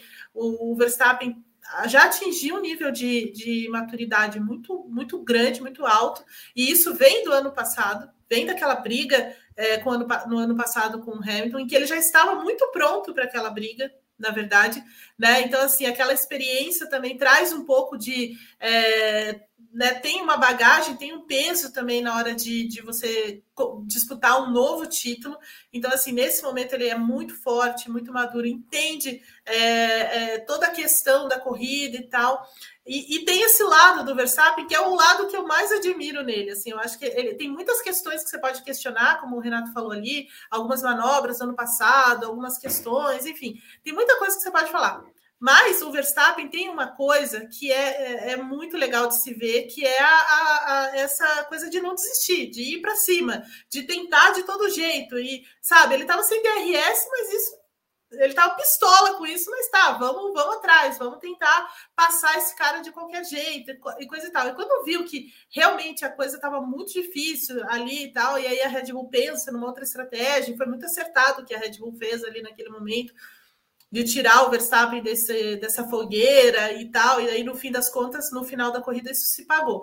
Então, assim, essa é a coisa mais digamos, preciosa que tem o Verstappen, além da força, da solidez, do, do ritmo de corrida dele, é, de tirar o máximo do, desse carro. E esse carro nem é o carro que ele, é, sabe, aquele carro que ele sente totalmente confortável. Não é. É muito longe disso, na verdade. Porque nos últimos anos, como o regulamento era muito. É, é muito padrão, né? Assim, mudava muito pouco, é, a Red Bull conseguia entender o carro para o, né, dar o carro para o Verstappen, que ele se, se, sentia assim muito confortável imediatamente para fazer as coisas que ele fazia. E antes mesmo de disputar o título com o Hamilton no ano passado, ele causava os problemas para a Mercedes aqui e ali, ele vencia corridas, né? Ele dava aquele temperinho até que a, a Red Bull conseguiu acertar o carro mesmo é, fazer um carro muito, muito rápido, muito vencedor no ano passado, e ele tirou proveito, tanto que ele chega à última corrida do ano, é, empatado com o Hamilton e né, com mais vitórias, com mais poles. Então, assim, você pode, a gente pode falar muita coisa, mas ele construiu aquela vantagem né, nessa força que a gente está vendo hoje. É, e foi um pouco disso que a gente fez. Em nenhum momento eu achei que. Engraçado é, o Renato falar, né? Mas é, eu em nenhum momento achei que ele ia errar. Assim, mesmo malucão do jeito que ele estava, é, eu não achei que ele fosse errar ou fazer qualquer coisa, sabe? Eu acho que.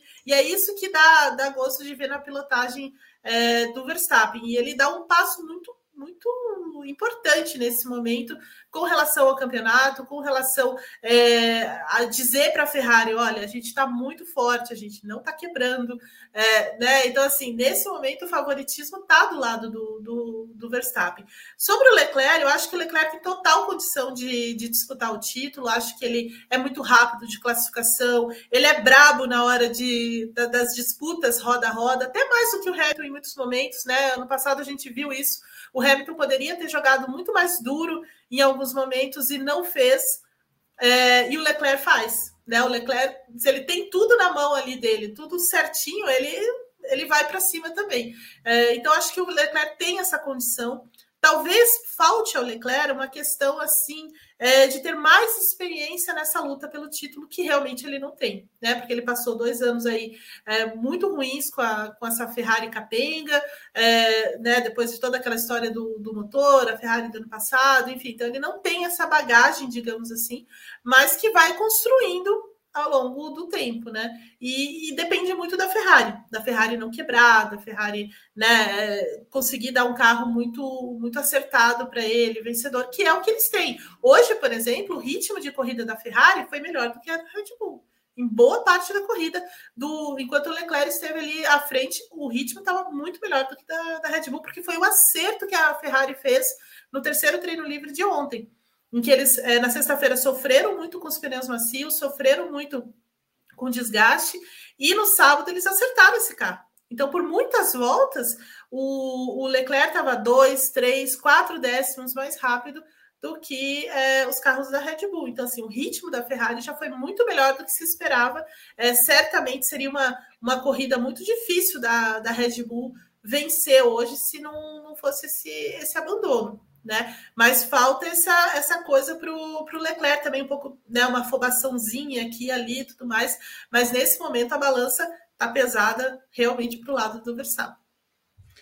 Nesse momento, 13 horas, 3 minutos no horário de Brasília, 18 e 3 e 4 agora no horário de Barcelona. O nosso moreno tropicano está a postos, levemente bronzeado. Ouvi. Lá, lá no calor de Barcelona, sim, Gui. Eu espero que o Eric traga para o Brasil, mande essa onda de calor que está em Barcelona, que traga aqui para São Paulo, que a gente está precisando. Que a gente está precisando, né? Porque tá, tá, muito frio por aqui. Eu espero que, que chegue para aqui pro, pelo, pelos trópicos de cá.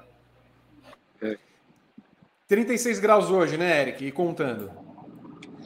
Oi, tudo bem? É, sim, na real, todo fim de semana o calor foi o grande protagonista. Hoje foi o pior dia eu estou vermelho, muito vermelho de andar pelo paddock. E, bom, na real, até teve uma afetação na, na corrida de hoje, mais degradação no, nos pneus. E, bom, eu estou esperando que o frio do Brasil venha para cá também, porque eu preciso um pouco parar esse calor desses dias. É engraçado. Dois meses atrás você estava lá na nossa redação reclamando. Ai, tá 4 graus aqui, papapá, pipipi, não vejo a hora de fazer o calor e agora você reclama. É assim. É assim mesmo, mas é, não é normal esse calor, esse calor uh, no maio aqui na Catalunha. Realmente sempre faz calor, mas essas temperaturas são mais de verão, no meio de verão, né? Você não está no, no drone que a Fórmula 1 apresentou hoje, não, né?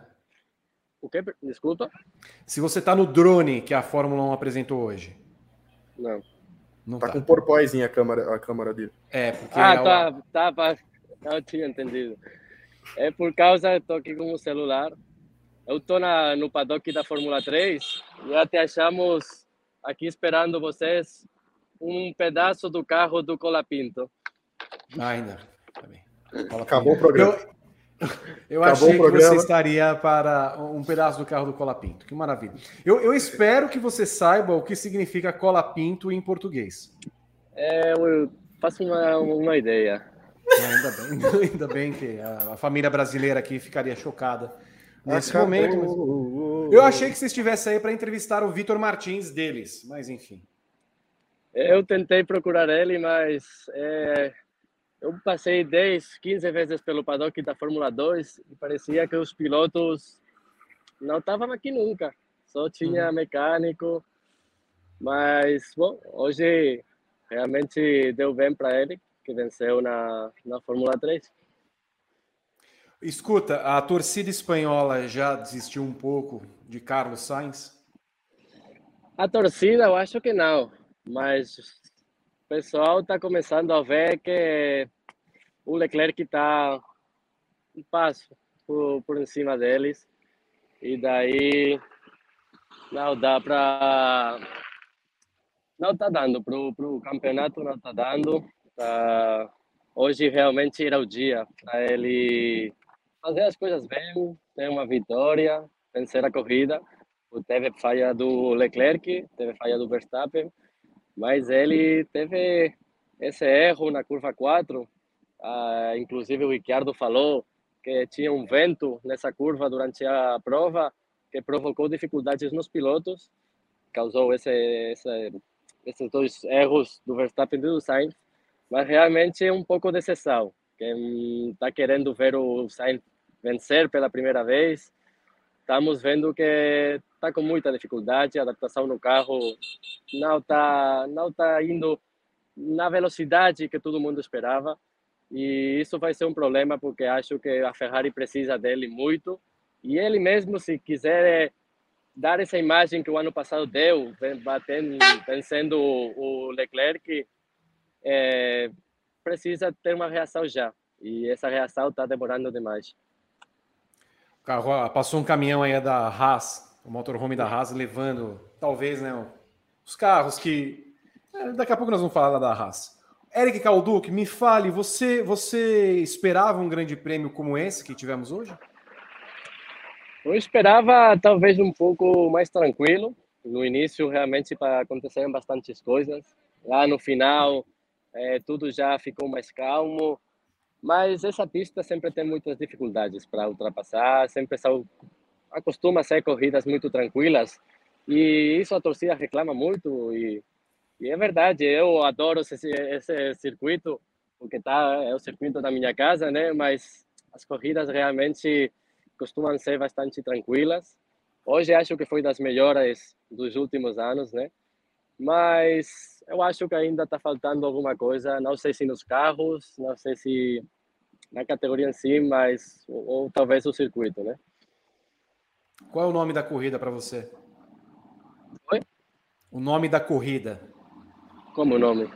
O principal piloto da corrida hoje. Ah, é, bom, realmente poderia falar o Hamilton, que foi engraçado, que ele queria desistir já na, na volta 2 e realmente fez uma boa corrida, acho também graças à estratégia da, da, da Mercedes.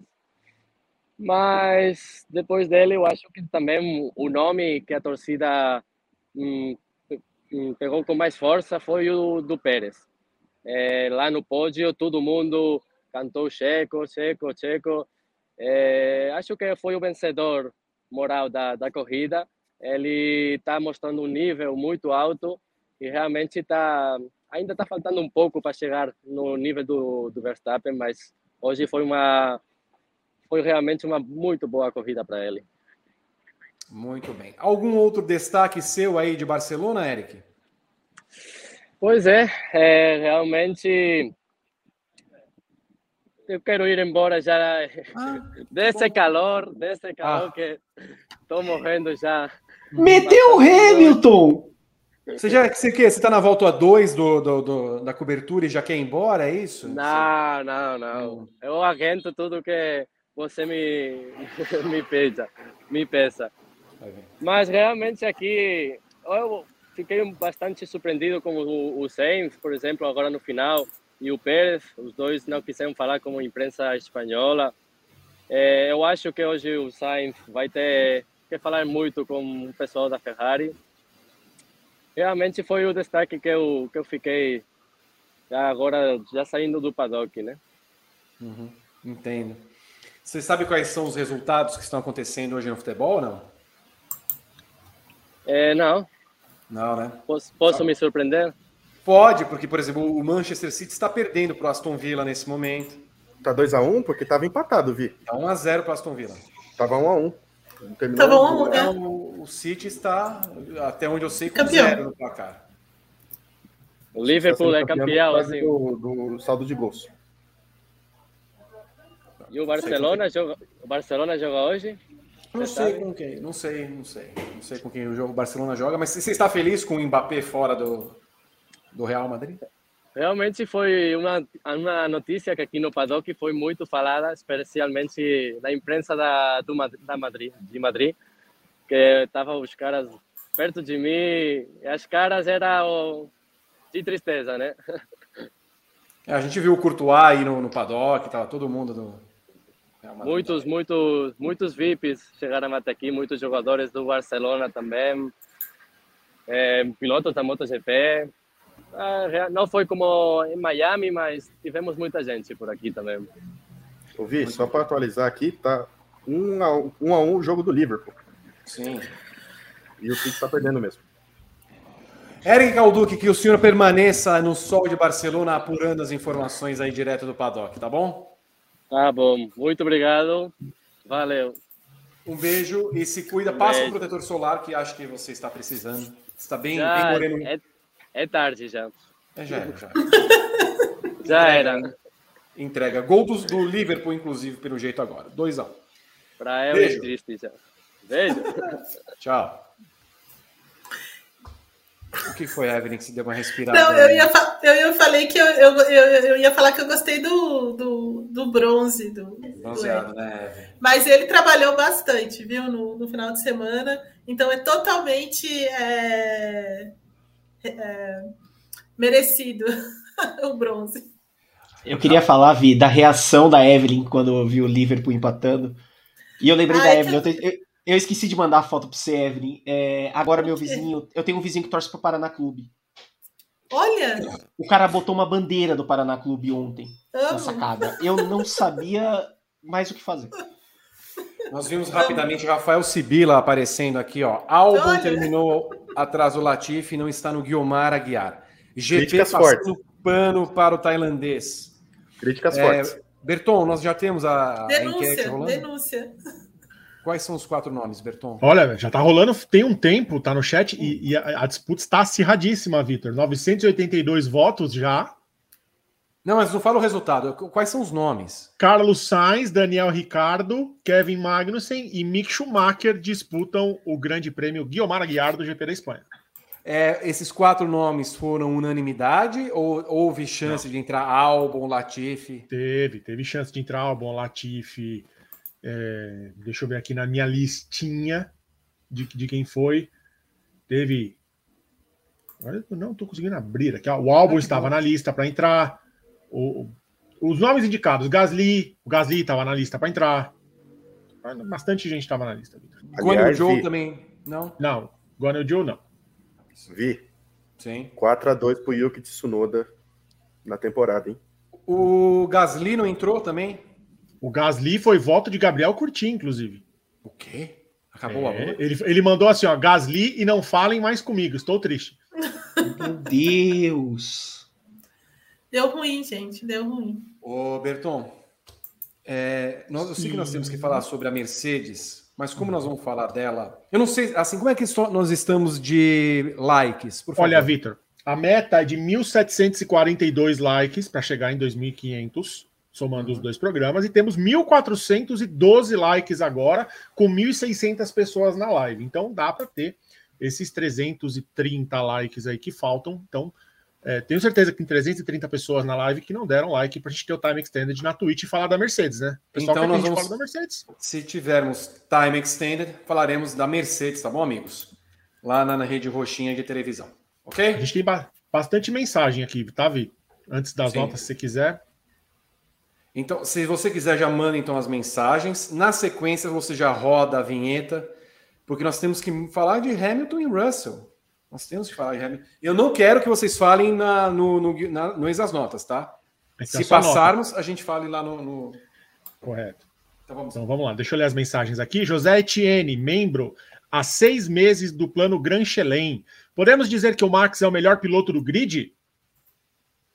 O que vocês acham? Sim. Hoje sim.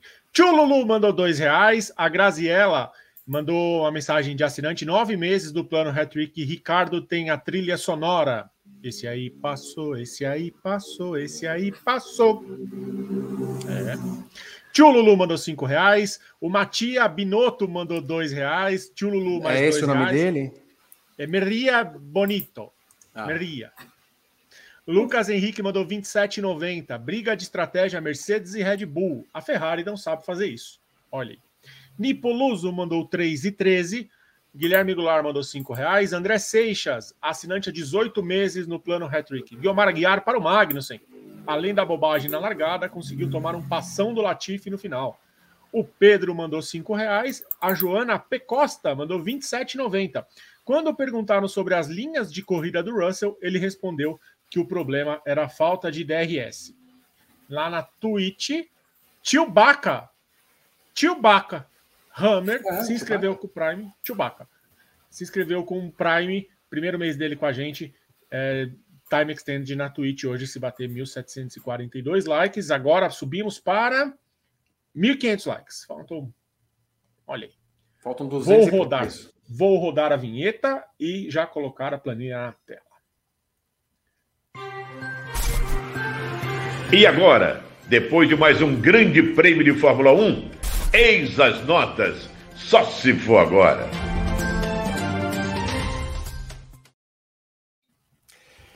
A vinheta está na tela e estamos aqui para esse momento lúdico do nosso programa, num oferecimento de Jorge Perlingeiro, a voz do Carnaval Carioca. Nós então vamos agora às notas. Pedro Prado também está entre nós nos bastidores para notificar de 0 a 10 os 20 pilotos, as 10 equipes e a corrida. Por isso que eu começo com Evelyn Guimarães, que vai dar a sua nota para Max Verstappen. 9. Guilherme Bloise. 9,25. Renato Ribeiro. 8,75 pela rodada. Rodrigo Berton. 9. Eu dei 8,5 para Max Verstappen. Os assinantes também deram 8,5. E a nota final é 8,83. Sérgio Pérez, Evelyn Guimarães. é, 8. Tá bom demais. Guilherme Bloise. Seis. Renato Ribeiro. Seis pelo. Vou contar para minha mãe. Rodrigo Berton. Três. Três? Pelo chilique e por ah, não ter culhões, para não ter a coragem de peitar. Como? Qual foi a palavra usada? Não posso falar porque vai te desmonetizar. Huevos. Eu dei cinco para o Pérez. Os você, falou do Sibila, você falou do Sibila, os argentinos falam que é ponga huevos, né? Faltou huevos pro. Cadê o Sibila para nos dizer? Sibila precisa entrar no programa, inclusive, ele precisa participar do nosso programa. Depois a gente combina. GP de Mônaco, quero Sibila aqui. Fechou. Ok? Os assinantes deram 8,3. E a média final 6,05. George Russell, Evelyn Guimarães. 9,5 para o Russell. Isso aí. Guilherme Bloise. Sigo a relatora. Renato Ribeiro. Sigo a relatora. Rodrigo Berton. Sigo. Eu vou ser diferente de vocês. Eu dei 10 para o Russell. Muito bom, Vi. O azedo. Olha Os assinantes deram 9,5 a média final 9,6. Carlos Sainz, Evelyn Guimarães. 4. O que, que, é isso? 4? 4. Você dando 4? É, mas o que, que aconteceu? Você está azeda no, no, no, piloto que foi quarto colocado? Porque é com carro. Porque, ué, com o carro que o Carlos Sainz tem, entendeu? chegar em quarto assim, aquele erro, ah, eu entendo que, né, tava, tinha vento, a pista estava meio ruim, vento para todo mundo, não é? muito quente, mas pô, não ventou para todo mundo? Só só ventou para ele? Ventou para todo mundo, ventou para todo mundo. Guilherme Bloise. Discreto. É discreto, a, a saber é 4,5. Renato Ribeiro. Peraí que travou a planilha do Berton, agora foi. Já foi, já foi, já foi. Você achou a Evelyn Azedo? Eu dei dois pro Sainz. Dois? Dois. Cara, o Leclerc não ganhou a corrida. Ele tem o melhor, o segundo melhor carro, pelo menos, ali. O que, que ele tem que fazer? No Pérez, num dia desse. É engraçado a visão das coisas, né? A torcida gostando do Pérez lá e a gente metendo pau nele aqui. É... Cara, não, o, o, o, no mínimo o Sainz tinha que ter terminado em segundo essa corrida. Era o mínimo. Não, ah, vai te catar também. Ah, isso, vira segundo calma. piloto logo. É isso, Tô irritado com o Sainz. Calma. Nem almoçou e tá azedo. Rodrigo Berton, sua nota. Dois. Ah, não. Tá bom, eu dei três. O Limoneta o... tá, tá afiado hoje, hein, Os e nós nem passamos do décimo ainda, porque é. do décimo para baixo vai Olha, ser o negócio vai piorar. Hoje, hoje, hoje vai ser embaçado. Eu tô curiosa para ver a nota dele do Kevin. Eu 5. também. 5.7 deram os assinantes. A nota final 3.53. Ô, Berton, se você puder, dá aquela aumentadinha claro. básica para a gente ficar naqueles 10, aí fica mais fácil. Pro... Fica... As pessoas vão ter noção. Depois ele reclama vi, do tamanho do GC da Fórmula 1. É, não, mas na, na transmissão dá para ver. A gente que vê pequenininho. Uhum. Eu tô acompanhando aqui na, na TV, dá para ver, mas eu aumento, aumento. Não tem problema. Ô, Guima, me dá a sua nota para Lewis Hamilton. Olha, eu acho que o Hamilton fez uma corridaça hoje mesmo. É, a lá Hamilton, mas aquela, aquele negócio de ah, vamos desistir aqui na segunda volta me pegou um pouco. Então, oito. Guilherme Bloise. Siga a relatora. Renato Ribeiro. Para mim, ele só não é o melhor piloto da corrida por causa dessa choramingadinha. Então eu vou dar nove para ele. Rodrigo Berton. Concordo, oito e meio. Concordo com o Renato, ele só não é o melhor piloto da corrida, por isso, oh, vamos guardar esse motor, né? Tô cansado, tá calor, quero ir pra festa. Não, 8,5. Queria ir pra praia, eu aposto ele, que ele queria, queria, queria, ele queria, Evelyn, ele queria ir pra festa, na praia, beach party. E a gente, obviamente, ia mandar o Eric para ir junto. Eu dei 8, os assinantes deram 9,3, média final é 8,47. Walter e Bottas para Evelyn Guimarães. Seis e meio. Seis e meio. Guilherme Bloise. Discreto. Quatro e meio? Discreto. Eu falei que, era, que não era nem uma nota tão boa, nem uma nota tão ruim. Uma nota discreta. Renato Ribeiro. Caramba, eu dei sete pro Bottas. Baralho? O quê? Seis e meio. O que, que você falou antes? Renato baralho, falou ele falou Renato, baralho. Eu falei baralho. baralho. O, Renato, baralho. o Renato soltou o, o, outro. Aí eu falei, é baralho, baralho. Baralho. baralho. Oh, desculpa. Foi pro algoritmo entender que foi baralho, um jogo de cartas. Eu esqueço que a gente tá baralho, no ar. É, eu, eu me perdi um pouco na atração. É a sua nota pro Bottas agora. Ah, é a nota pro Bottas. 5. Assinantes, 7.7. Alguém foi mais benevolente que eu nessa nota. Média final 6.2. Esqueceram o passão que ele tomou na meia curva na frente que ele, do Russell Não, e do ele, Hamilton. Ele tomou passão do Verstappen lá na, na curva que ninguém passa. Ele, ele, por favor, senhor Max, estou com saudades de dar passagem. Passe, por gentileza. Aí chegou lá na reta principal, o Sainz passou. Puxa vida, uma Ferrari bonita, né? Ah, Hamilton, que saudade. Passe, amigo, pode passar em duas curvas. Em duas ele ainda recla... curvas. E no e final ele, ele tomou do... dois passões. Não, e ele reclamou do Hamilton, né? Diz que o Hamilton foi muito agressivo com ele, jogou muito duro com ele.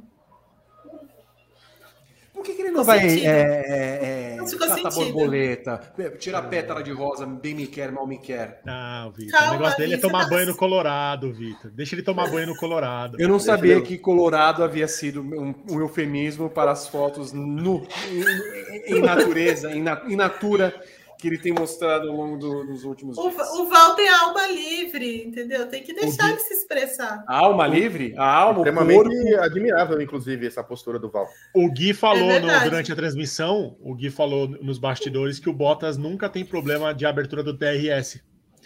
Ao eu contrário falei, do né, Verstappen né, que teve durante a corrida. Eu falei, né, seu canalha? Você? Eu posso defender o Bottas? É um momento épico. Eu vou defender o Bottas. Ele terminou na frente das duas McLaren, ele terminou na frente das duas Alpine. Duas McLaren não, uma. Não, peraí, o Ricardo tá lá ainda. Aqui não, não, não, não, não, O Vi já tá, o Vi já tá dispensando.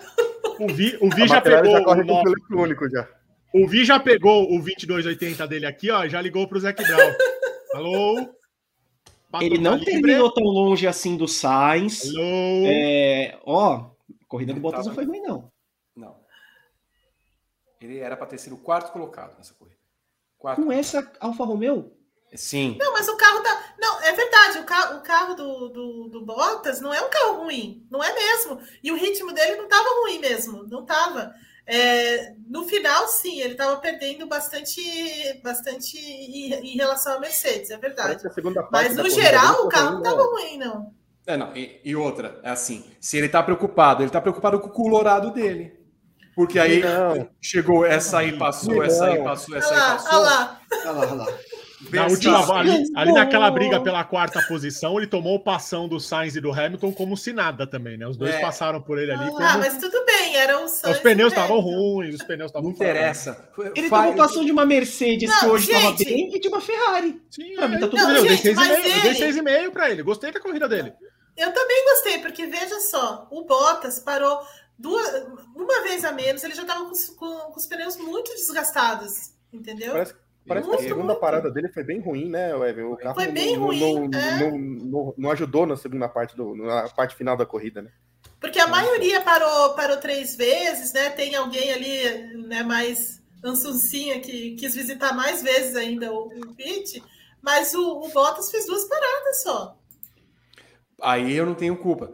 Se ele chega, ele acha olha, que é olha, agressivo tá... ser ultrapassado. Ah, eles me passaram com agressividade e não precisa disso numa Fórmula 1 amistosa e com o Colorado para fora. Ah, não!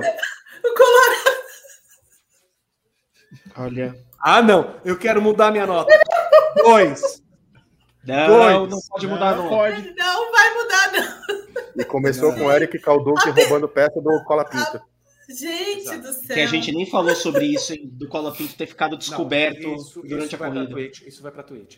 Gol do Aston Villa, 2 para o Aston Villa, 0 para o Manchester City. Meu, é, Deus. Meu Deus. O catalão está na tela nesse momento perdendo mais cabelos. Estebano Ocon para Evelyn Guimarães. Tadinho do Pepe. É... Eu vou dar 8 para o Esteban Ocon. Guilherme Boise. 8,5. Gostei muito da corrida do Ocon. Renato Ribeiro. Oito. Rodrigo Berton. Oito e meio. Eu dei oito para o Ocon. Assinantes deram 7.7. A média final, 8.12. Eu não sei se eu ainda posso pedir uma mudança na nota do Valtteri Bottas. Não. Eu quero não. um. Eu não. me irritei com ele. O esse aí passou. Ah, eu tô com o carrinho, a minha Alfa Romeozinha e tal. Ah, passou rápido. Ah! Lando Norris, Evelyn Guimarães. Seis. Guilherme Bloise. Cinco e meio. Renato Ribeiro. Cinco e meio. Rodrigo Berton. Seis, porque ele correu com rinite e eu sei que é complicado. Ah, então quer dizer, ele. Rinite é um problema agora para o piloto de Fórmula 1. Um pouco, Vitor. Se, se ele fica que nem. Rinite é um problema para tudo, filho. Olha, Vitor, é se ele fica que nem eu fico quando eu tô com rinite, deve ter sido complicado para ele guiar sem enxergar nada. Ué, porque a, rinite dá no olho? Sim. Uhum. É, nariz, olho, garganta. Eu dei seis para o Norris. Nós vamos, nós vamos falar da rinite daqui a pouco com, com outro nome. É, assinantes deram 6.9. 6.9. A média final 5,98. Fernando Alonso para Evelyn Guimarães. 7,5. Hum, 70. Ah, mas é a emoção do Alonso, Evelyn. Eu sei. Já é na 70, 70 e meio. É, é, é, é demais, né, B? É. O Alonso estava com uma questão de saúde, sei lá, algum um cisco no olho, um, um mau hálito. ele, ele... ele, largou em último, Vitor. Ele largou não, em calma, último. Eu só estou perguntando porque eu posso, eu posso mudar a minha nota. O outro estava com rinite, o outro estava com, coceira, com psoríase, estava com. com... É, Desde que você mude sua nota antes é. de você dizer a nota, não é, tem problema. O Alonso sofre de lindite. E de DNA de data de nascimento antiga. Ah, vai falar já da idade. Guilherme Blois, é, silêncio, silêncio, por favor. Silêncio. Guilherme Blois, sua nota. 6,75 para Alonso. Renato Ribeiro. 7 porque ele não encheu muito saco reclamando. A gente não ouviu o rádio. Exato. Então, para mim tá bom. Excelente. Ele, ele, ele sofre de coroquice. é, é, Berton. 10. 8. Oito. Eu dei seis para o Alonso. Quem será que é o Moroco da vez? Se é o Alonso ou se é você, Vitor? Você tá um pouquinho amargo hoje. Eu dei 10 pro Russell, eu tô, tô, dando as notas corretas, como elas são. É o único 10 que o Vitor deu em dois anos de ex as notas. Eu tô, eu tô com medo do 12 colocado da, do, desse grande prêmio, mas vamos lá. 7,1 deram os assinantes. A média final é 7,06. Yuki Tsunoda para Evelyn Guimarães. 7,5. O, ele estava com Lândia, é, alguma coisa que a gente possa Mas calma, Evelyn, ou não? Calma, você está muito nervoso, Vi. Não, ele fez uma boa corrida. Eu preciso saber da saúde. Largou na frente do Gasly, foi, terminou na frente do Gasly. É, sabe, ele foi bem. Não é isso, Eve. Eu estou perguntando porque assim, a gente precisa saber da saúde dos nossos pilotos para dar a nota correta. Um teve rinite, o outro pode ter tido sinusite, dor na sobrancelha. A dor na sobrancelha um teve, um deve ter tido. Eu tô com medo das doenças, Eve. Vai vir mais eu doenças piores. Eu, eu, também, Gui, eu Gui. também. Temo Deixa a gente falar do Cola Pinto pra você ver. O... Bota o que, ah, que eu, não quero, eu não quero ficar nesse, nesse papo. Vai, que é assim, vai o ficar Sibila, assim. O Sibila falou: ó, eu tô assistindo com 10 minutos de delay. E ele falou que ponham, ponham huevos e ganamos uma das frases mais cantadas em estádios argentinos. É uma, a, a, música da Argentina na última Copa era um Ponham Huevos e começava com Ponham Huevos. É, é bastante comum. Pongan, né? pongan. pongan. O seu sotaque castelhano não, não tá. É, é eu, eu não tenho sotaque nem de português, Vitor. Entendo. Guilherme Bloissi, sua nota. 7,25 pro, pro Yuyu. Renato Ribeiro. 7. Eu não faço a menor ideia como ele chegou em décimo. Juro por Deus. Não acompanha a corrida do rapaz. Não Mas nem o diretor de imagens acompanhou a corrida do rapaz. É, não, Rodrigo mostrado, ele deu uma passagem, acho que ele deu mostrou outra passagem do Ricardo. No, do Ricardo do também mostrou, acho. Rodrigo Berton. Você falou que ele estava com um Lendia, se ele tiver um piolho, o piolho é maior que o Tsunoda. Eu dei 7 para ele. Que absurdo, sabe? Mas, cara, cara, programa, tem esse programa 39 jamais centímetros falou. de altura, Vitor. Jamais tem que botar. Ele senta, o banco dele é aqueles banquinhos de criança de restaurante. Ele corre de cadeirinha, Bertão? Ele corre com a cadeirinha do Martim. Que isso, gente? é, eu dei 6 para o Tsunoda, os assinantes deram 6,7. Média final 6,91. Sebastian Vettel, Evelyn Guimarães. 6. Guilherme Bloise. 5. Renato Ribeiro. 5, eu acho que é a última boa nota que vai aparecer nesse. Rodrigo Berton. Discreto. Eu dei 5 para Vettel. Assinantes deram 5.6. 5.18 é a média final. Daniel Ricardo, Evelyn Guimarães, que tá com lent, lentose. tá lesmando. É. Formou caracóis em locais que não podemos falar. Ai, meu Deus. Sua nota, 3?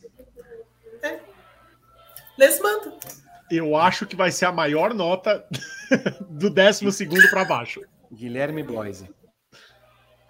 2. Renato Ribeiro. Ricardo fez a corrida de ré, não é possível. Nossa, dois. Rodrigo Berton. Meio. Meio? Meio. Eu dei um. Assinantes deram 2,1. Média final 1,77. Pierre Gasly, Evelyn Guimarães. 4,5. Guilherme Bloise. Discreto também. Renato Ribeiro. Nossa, Gasly também tá Tá duro, hein? Três. Ah, tá difícil. Rodrigo Berton. Dois. Eu dei três. Assinantes três e meio. Média final 3.42. Mick Schumacher, Evelyn Guimarães, que chegou a ser sexto colocado na primeira volta. Ah, incrível, né? Todo incrível, mundo passou por ele depois. É, passou. Três. Guilherme Bloise. 1,25. que isso? Renato Ribeiro. Tô pensando se vale a pena gastar o zero com ele. Hum. Sério. Meu Deus, se fosse Mick Alesi, né, esse cara já tava longe da Fórmula 1, é muito fraco, muito, muito, muito. Rodrigo Berton. 0,25. Eu dei dois. Ouviu? O 25 do Bertão foi só por ter andado em sexto lugar em duas, três voltas. É, é. classificou bem. É, classificou bem, é. Classificou bem. Mas não dá. Não dá. A, Haas, a Haas já chega a decepcionar? É o nome? Porque assim, a Haas ela larga na frente e é, ela não faz não. uma corrida para frente. Ela só faz corrida para trás. Assim, é, eu tenho a impressão que Magnussen chegaria numa sétima posição nessa corrida. Se não, não fosse a besteira que fez no começo da prova. Você não achasse que dava porque... fazer a curva no meio do Hamilton? Eu não sei, porque é, o, o, o Magnussen, ele não vai, cara. Eu acho que a Haas não ajuda também, né? A Haas não ajuda, mas o, não, então. o Magnussen também Parabéns, hein? Ô, gente, assim, a gente tá falando aqui, do nada a gente se perdeu um pouco e o Manchester City empatou o jogo. Sim. 2 a 2 Acabou de fazer gol com o Rodri e o primeiro gol do City foi do Gundogan. Os assinantes deram 4 pro Schumacher. Tá, a média 1.92. Lance Stroll, Evelyn, que teve dor na sobrancelha. 1,5. 1,5? Por que tão baixo? Me... Não tem condição. Guilherme Bloise. Hoje eu tô falando aqui, Vi, do Principado de Cotia, mas ele veio. Quem? Não é possível. Mas o que, que vocês viram tão mal na corrida? Do... Deixa eu me ver. Renato Ribeiro, sua nota. Dois. Ah, não é possível. Rodrigo Olha lá, ele foi mais. Um. Mas a corrida dele foi tão ruim assim para vocês? Vitor, qual é a Nossa, sua nota? Pensou demais. Três, eu dei três para a corrida dele. É, não foi assim, ele deu uma rodadinha. É, não acontece, acontece. Ele chegou o... atrás do ele Schumacher. quase matou o Gasly, Vitor. Quase matou o Gasly, é verdade, quase matou o Gasly. Que ele quase jogou o Gasly em, em Portugal. Olha, na hora das Mas o Gasly foi legal. punido. O Gasly foi punido. Foi, culpa do Gasly. Vocês estão sendo Gasly injustos. teve notas baixas também, ó. Dois. Vocês estão sendo injustos com o rapaz. Porque vocês pegam o pé, porque ele tem cabelo de Playmobil, porque a sobrancelha dele não é feita, porque ele é filho lá do papai que copia carro. Vocês pegam no pé dele. Vitor é isso. deu 10 e defendendo o Lance Stroll. Eu não sei o que esperar mais esse programa. Esse programa tá no grande prêmio. para as duas da tarde. A fome não, não, batendo não, e o Vitor defendendo Stroll. Eu tô, eu tô, é. tô, tô, triste. 3.1 dar os assinantes. Eu tô, eu tô sendo justo aqui com o pobre rapaz. Que falou, ele falou, se fosse que nem a, se a gente fosse a Red Bull, andaria dois segundos mais rápido. Ele tem razão. Ele tem razão. E se ele fosse, se ele fosse que nem o Verstappen, ele andava dois e meio. Mas ele não é. E se minha avó fosse um Jeep, ela tinha quatro pneus. Um beijo para a dona Ricunécia Berton, que sempre acompanha o nosso Meu programa. Jesus, aqui. A, a, a, nossa jipeira Ricunécia. É, Nicolas Latifi, Evelyn Guimarães. 4,5. Mas tá vendo? Nota justa por lá lá. Guilherme é Discreto. Renato Ribeiro.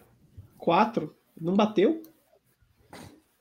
Rodrigo Berton. Eu dei cinco pro Lalá, que ele começou muito pressionado no final de semana, botaram De Vries para ele ali e ele chegou na frente do álbum. Gostei. O City acaba de virar o jogo, tá?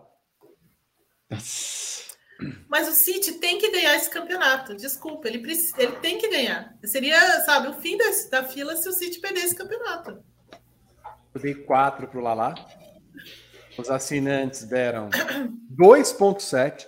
2.7 é injusto. 2.7 é injusto. Eu também acho. 4 ah, Agora, hein? 12. Kevin Magnussen para Evelyn Guimarães. 3. Irene Bloise. Zero. Ô, louco! Zero. Renato Ribeiro. Zero. Por um único motivo, além da barbeiragem. Além da barbeiragem, ele tem um, ele tirou a possibilidade da gente ver na corrida o que, que ia acontecer com o Hamilton de pneu médio. Zero. Acabou com a corrida. Hamilton deu uma declaração muito boa, inclusive. Aliás, a, a, Mercedes deu uma declaração muito boa sobre o Hamilton. Rodrigo Berton. Zero. Ah, não, é possível. Eu dei um. Acabou a amor, Ah, não, não, hoje ele deu Hamilton, cara. Pô, ele tá com a Haas em sétimo, deixa o cara passado, garante o sétimo lugar. Cornélio. E deu um pela bandeira. Do que, que você chamou ele? Cornélio. Vitor. Os assinantes eram dois. Ah, a média deu um. Alexander Albon Ansucinha para Evelyn Guimarães. Três. Poxa. Guilherme Boy. Coitado, mas Zero ele parou cinco vezes. Ele parou ah, umas 200 vezes. Não dá, Eve. Hoje, hoje sem defesa. O álbum faz grandes corridas no ano, mas hoje não tem defesa, não. Renato Ribeiro. Um. Rodrigo Berton. 0,25. E tá alta a minha nota ainda. Eu dei dois.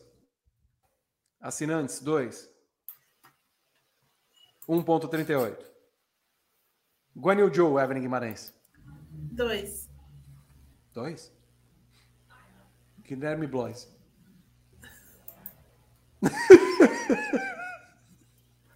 Azedo, 4 já. Não tem nada a ver na sequência de zero agora, é isso? Ah, não dá, ouvir. O que, que, o, Ju, o, que, que o Ju fez hoje?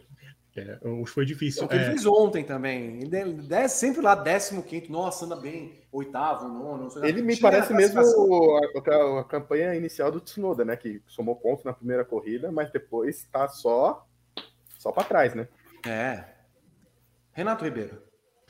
Zelo. Renato, é Rodrigo Berton. Não faz isso, zero.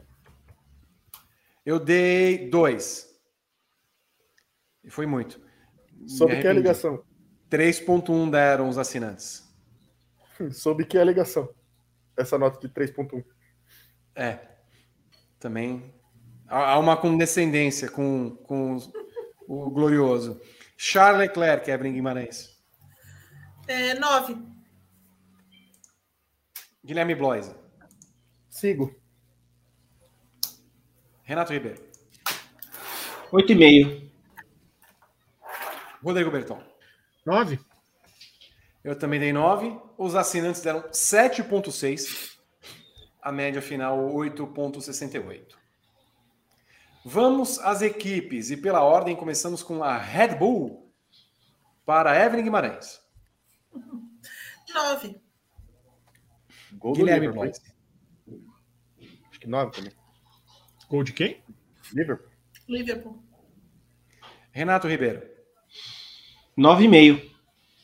Tirou o Verstappen de uma enrascada hoje, que olha. Rodrigo Berton. 9,25. Eu dei 9.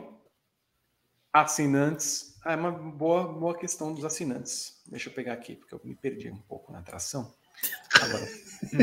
é verdade. Os assinantes eram 8,57. Aliás, 8,57 não, 8,6, arredondando 8,6.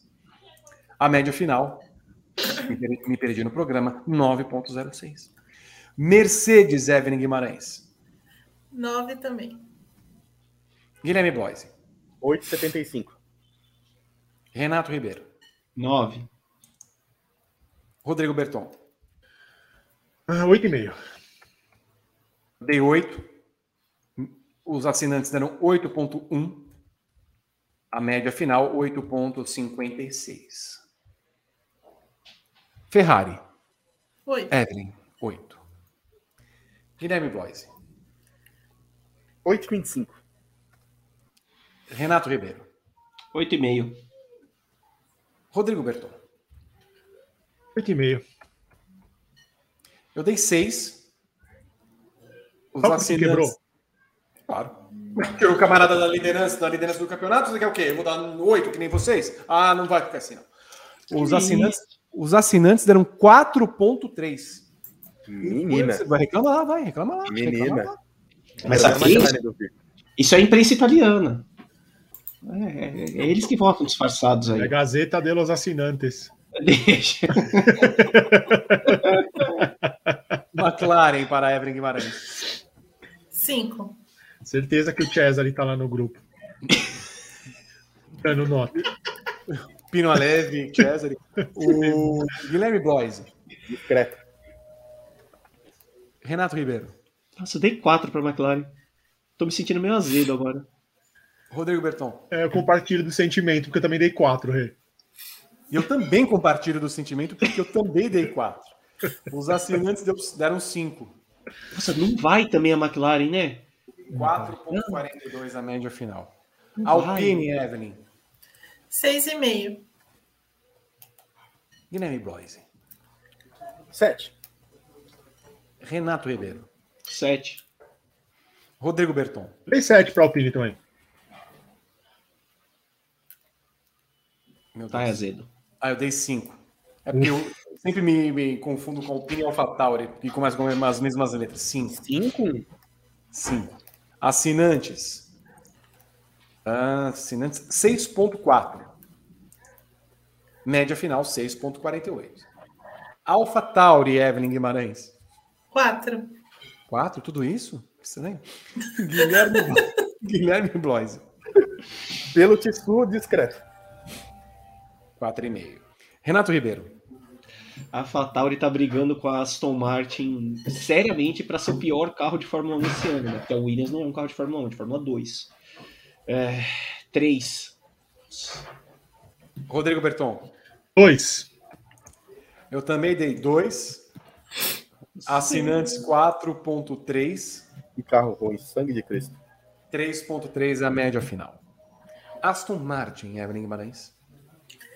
Quatro. Guilherme Bloise.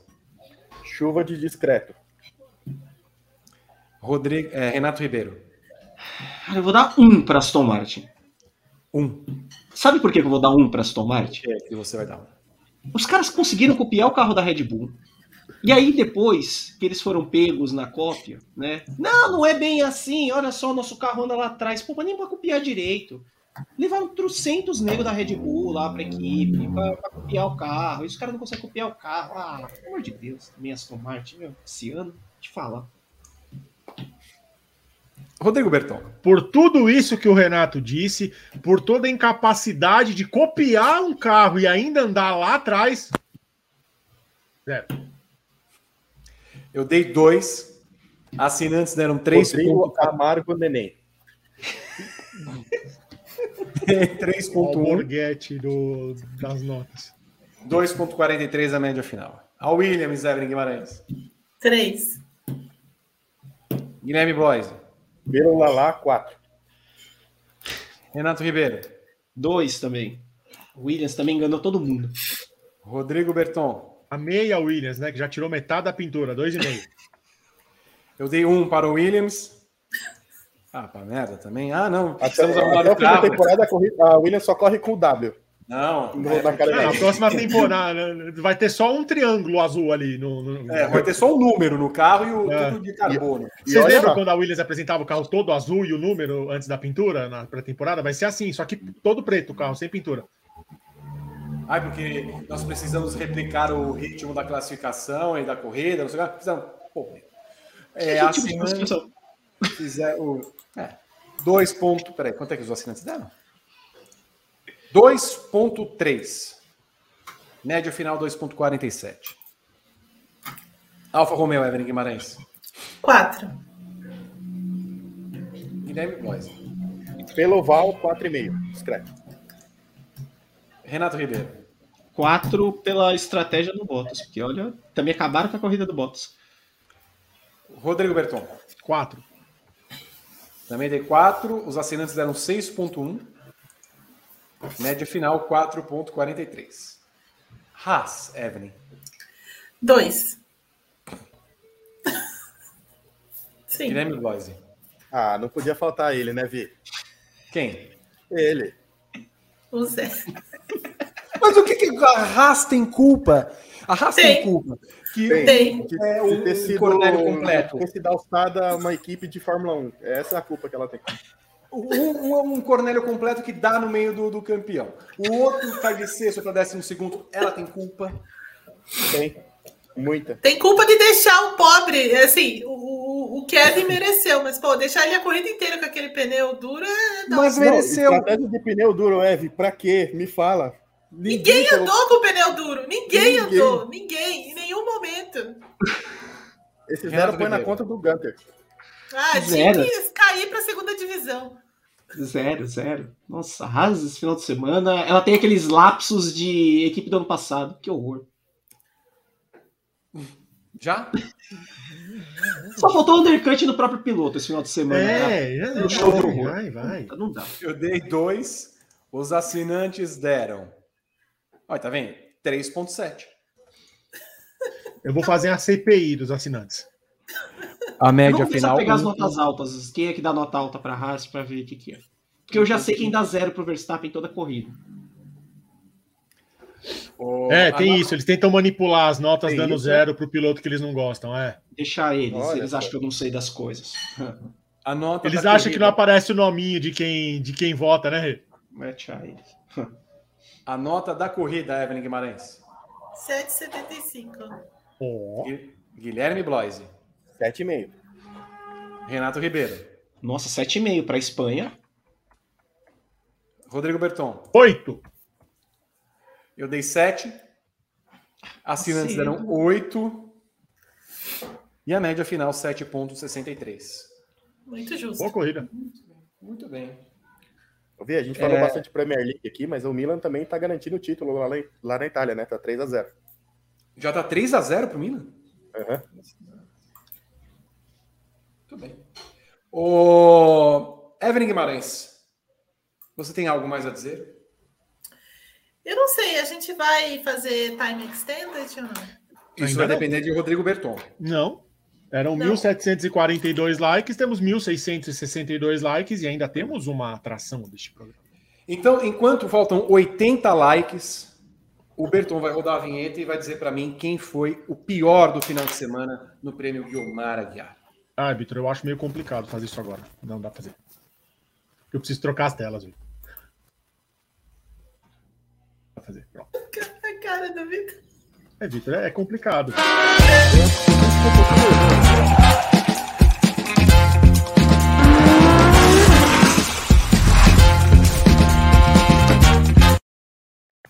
Complicada é a manutenção do seu emprego. Daniel Ricardo, mais uma vez mais uma vez. Quebrado é piloto. Eu gostei da foto em posição, em posição de corca. É. Porque olha, olha, mais uma vez o rapaz nos premia com esta maravilha de 33%. O Berton, como é que foi a, a votação? Acirradíssima. O Sainz teve 32%, o Magnussen 28%, e o Schumacher ficou com 7% de 1.155 votos. Que maravilha, que beleza. Gostei da pose de. De, de, de... de quem está fazendo bastante, de... bastante disso. É pose de quebrada, né? Do Thiago Ventura, pose mas eu chamo de, quebrada, de pose de é. cagar. É... Isso.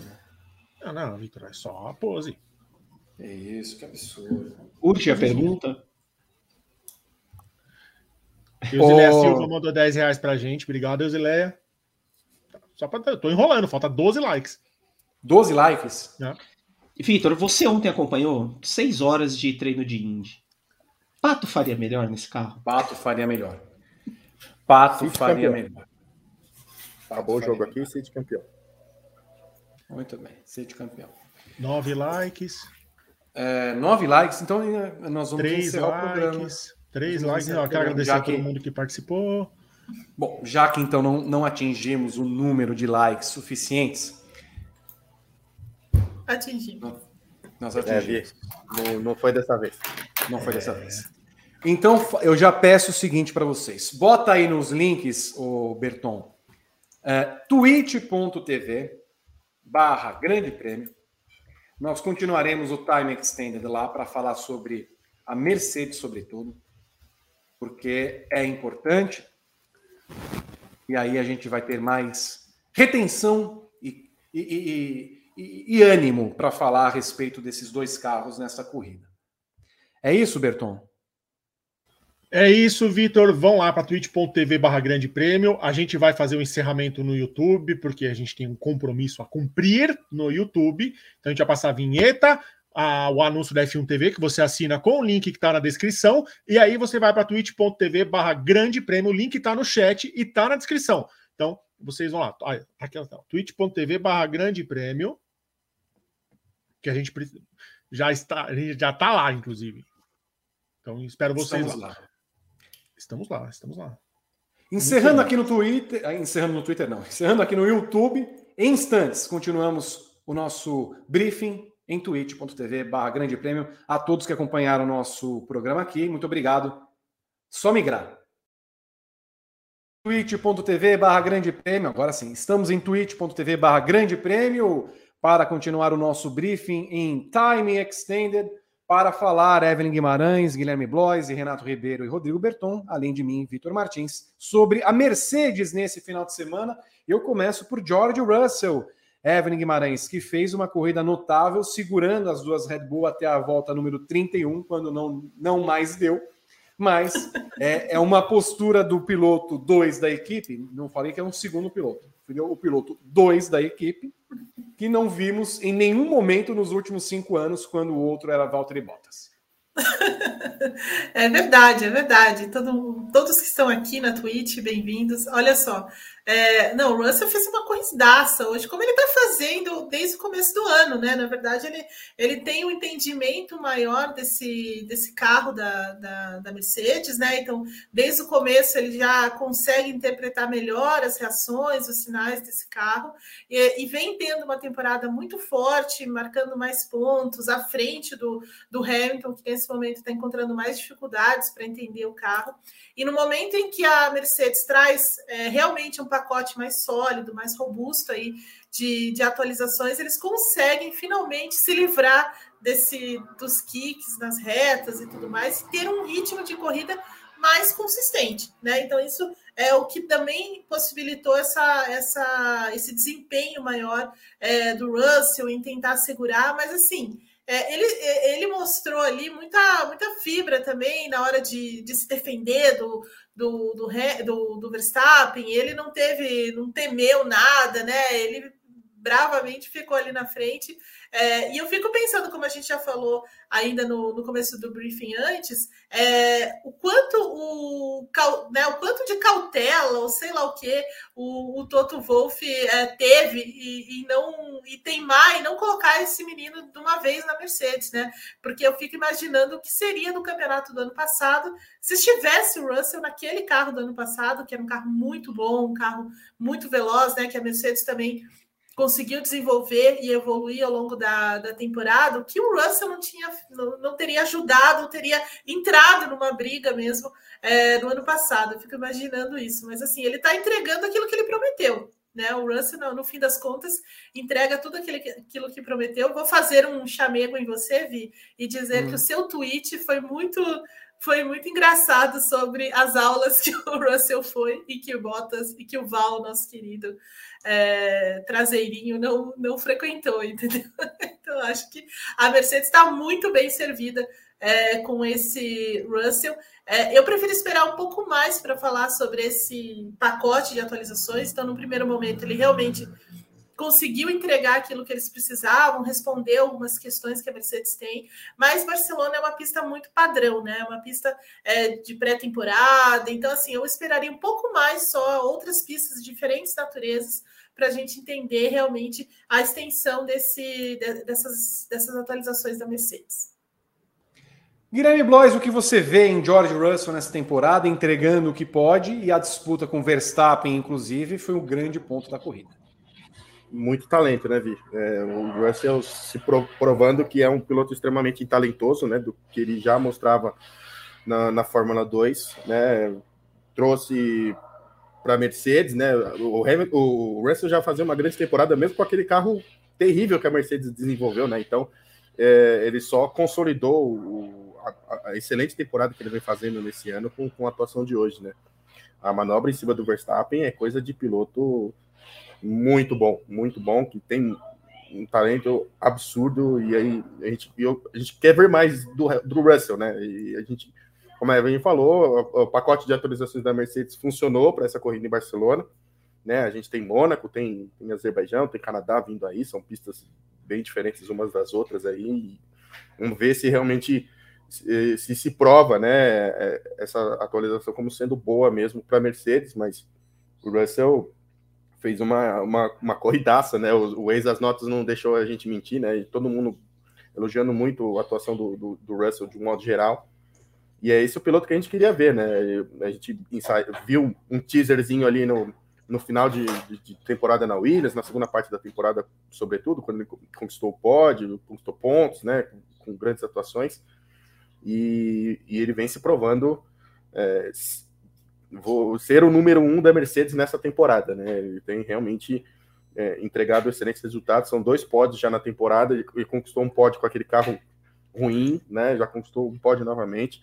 Liderou a corrida uma, alguns um bom par de voltas também. Então, um, um final de semana de cinema para o Russell. Só uma informação antes de a gente passar para o Renato e para o Berton. O Lando Norris está no centro médico, foi diagnosticado com amidalite e por causa do calor excessivo se sentiu mal, portanto está uh, sendo examinado nesse momento. Renato Ribeiro, George Russell é uma surpresa, é uma constatação, é um fato? O que você vê nesse piloto? Para mim ele é uma surpresa, porque eu realmente até a promoção dele achava que ele tinha feito menos do que todo mundo é, alardeava por aí. Ele tinha uma constância boa em treinos com a Williams, mas assim, a Williams também não ajudava a avaliação, o companheiro de equipe dele não ajudava a avaliação. Eu acho que tem duas coisas aí que acho que pesam a favor do Russell. Primeiro, acho que a, o, o hábito em andar com carro com carros mais complicados. É, acho que a Williams acabou sendo muito boa pra, bom para ele a passagem dele na Williams por isso. Eu tô com muito carro ruim, não vai ser. A, a, essa Mercedes horrorosa que ele andou é o melhor carro que ele andou na vida de Fórmula 1. Então, assim, não é que tem alguma super novidade ali para ele é, em andar com um carro que tem algum problema. E o segundo, eu acho que é um, um ponto que, que, vale a pena a gente começar a salientar, eu acho que é a fome. O Russell não se pode se dar o direito de fazer o que o Hamilton fez hoje de na segunda volta da corrida ele falar, pô, cara, ó, sou sete vezes campeão do mundo, eu não consigo passar, eu não, não preciso passar por isso. O Russell não. Ele precisa desempenhar toda semana, é, ele precisa se mostrar o futuro da equipe, porque ele está numa outra condição na Mercedes. É, ele está tendo que se provar o próximo número um na Mercedes. Num grid com muita gente com possibilidade de fazer isso. O Norris é uma possibilidade. O Gasly é uma possibilidade. É, não acho que o Verstappen vá sair da Red Bull para ir para a Mercedes, mas vai saber o que, que o futuro reserva aí. É, ele precisa se provar. E ele, toda semana, tem o, desafio de se provar o futuro da Mercedes, o piloto número um. E acho que hoje ele fez isso de uma forma muito bacana. Porque eu não acho que ele fez nada de absurdo nas defesas de posição dele. É, foram todas limpas. Achei a choradeira da, da Red Bull falar que ele estava se movimentando mais ou não. Achei uma defesa muito inteligente de, de quem sabe o que estava fazendo. Ele sabia exatamente o que estava fazendo, sabia exatamente é, onde ele podia se movimentar. O momento que ele é ultrapassado pelo Verstappen, que se recupera ali para recuperar a posição é, ainda duas curvas depois, é uma coisa que eu não vejo o Bottas fazendo em hipótese nenhuma da carreira. É, contra qualquer piloto, com qualquer carro. Então, assim, já mostra que a, que a Mercedes ela, ela tem dois pilotos melhores esse ano. É, mesmo o Hamilton nessa má fase, a corrida do Hamilton já é muito boa, e o Russell é questionavelmente muito melhor que o Bottas. Então a Mercedes tem um avanço aí. É, e acho que essa fome do Russell vai ser muito boa para ele, porque ele está conseguindo aliar essa vontade de ser o primeiro piloto sem atropelar o Hamilton.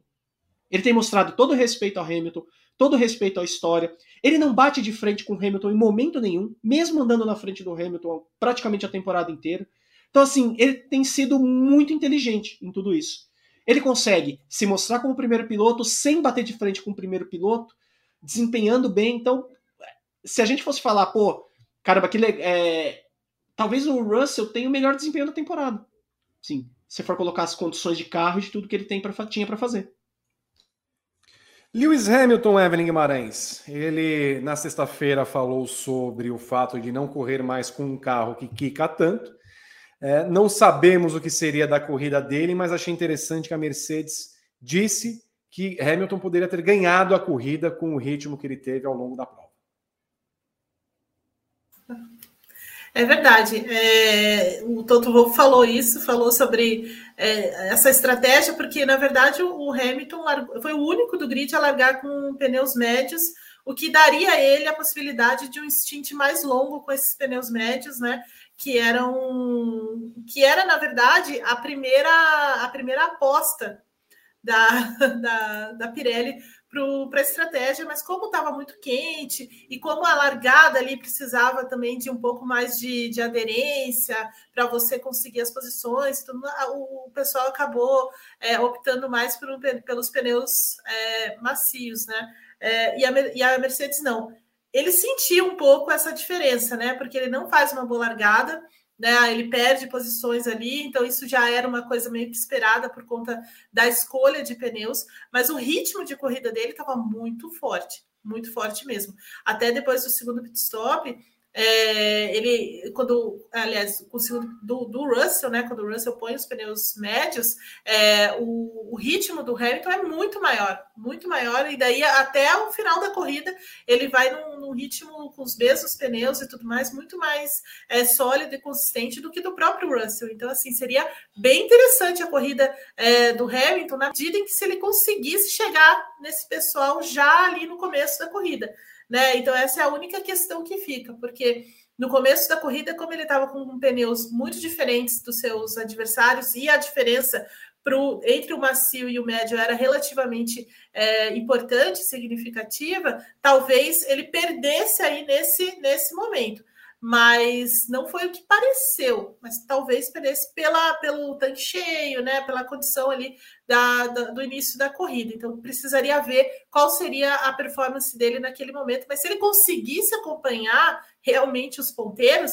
era muito, eh, seria muito interessante mesmo, porque talvez o Hamilton estaria realmente na briga é, por essa vitória. Não descarto essa possibilidade que a, que a Mercedes está falando, mas tudo dependeria muito desse início de, de corrida. De toda forma, é, ele fez uma corridaça mesmo lá, lá Hamilton, poupando os pneus, que é a maior característica, que é uma das as principais características dele, né? Entender esse, esse desgaste.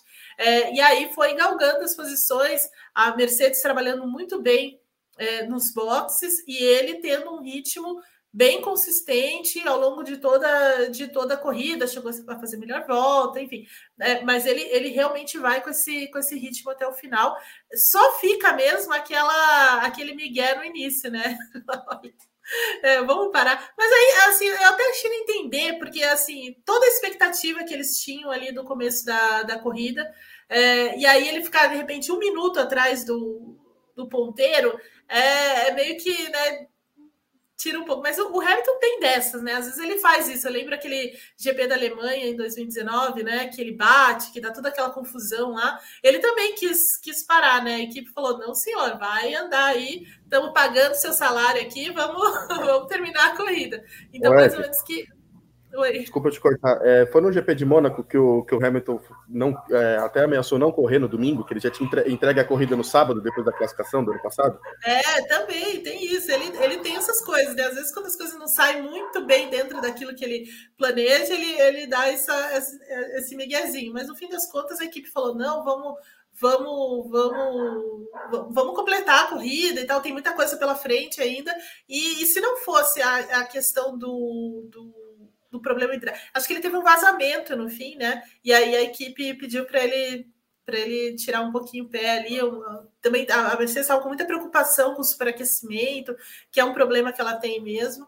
Então, assim, se não fosse isso, seria uma seria a quarta colocação. Então, assim, é um corridaça, de qualquer jeito, uma corridaça é, do Hamilton, a lá Hamilton mesmo. Espero que agora dê um, né, também uma, uma motivação extra aí, também impulsionada por, essa, por essas novidades do carro.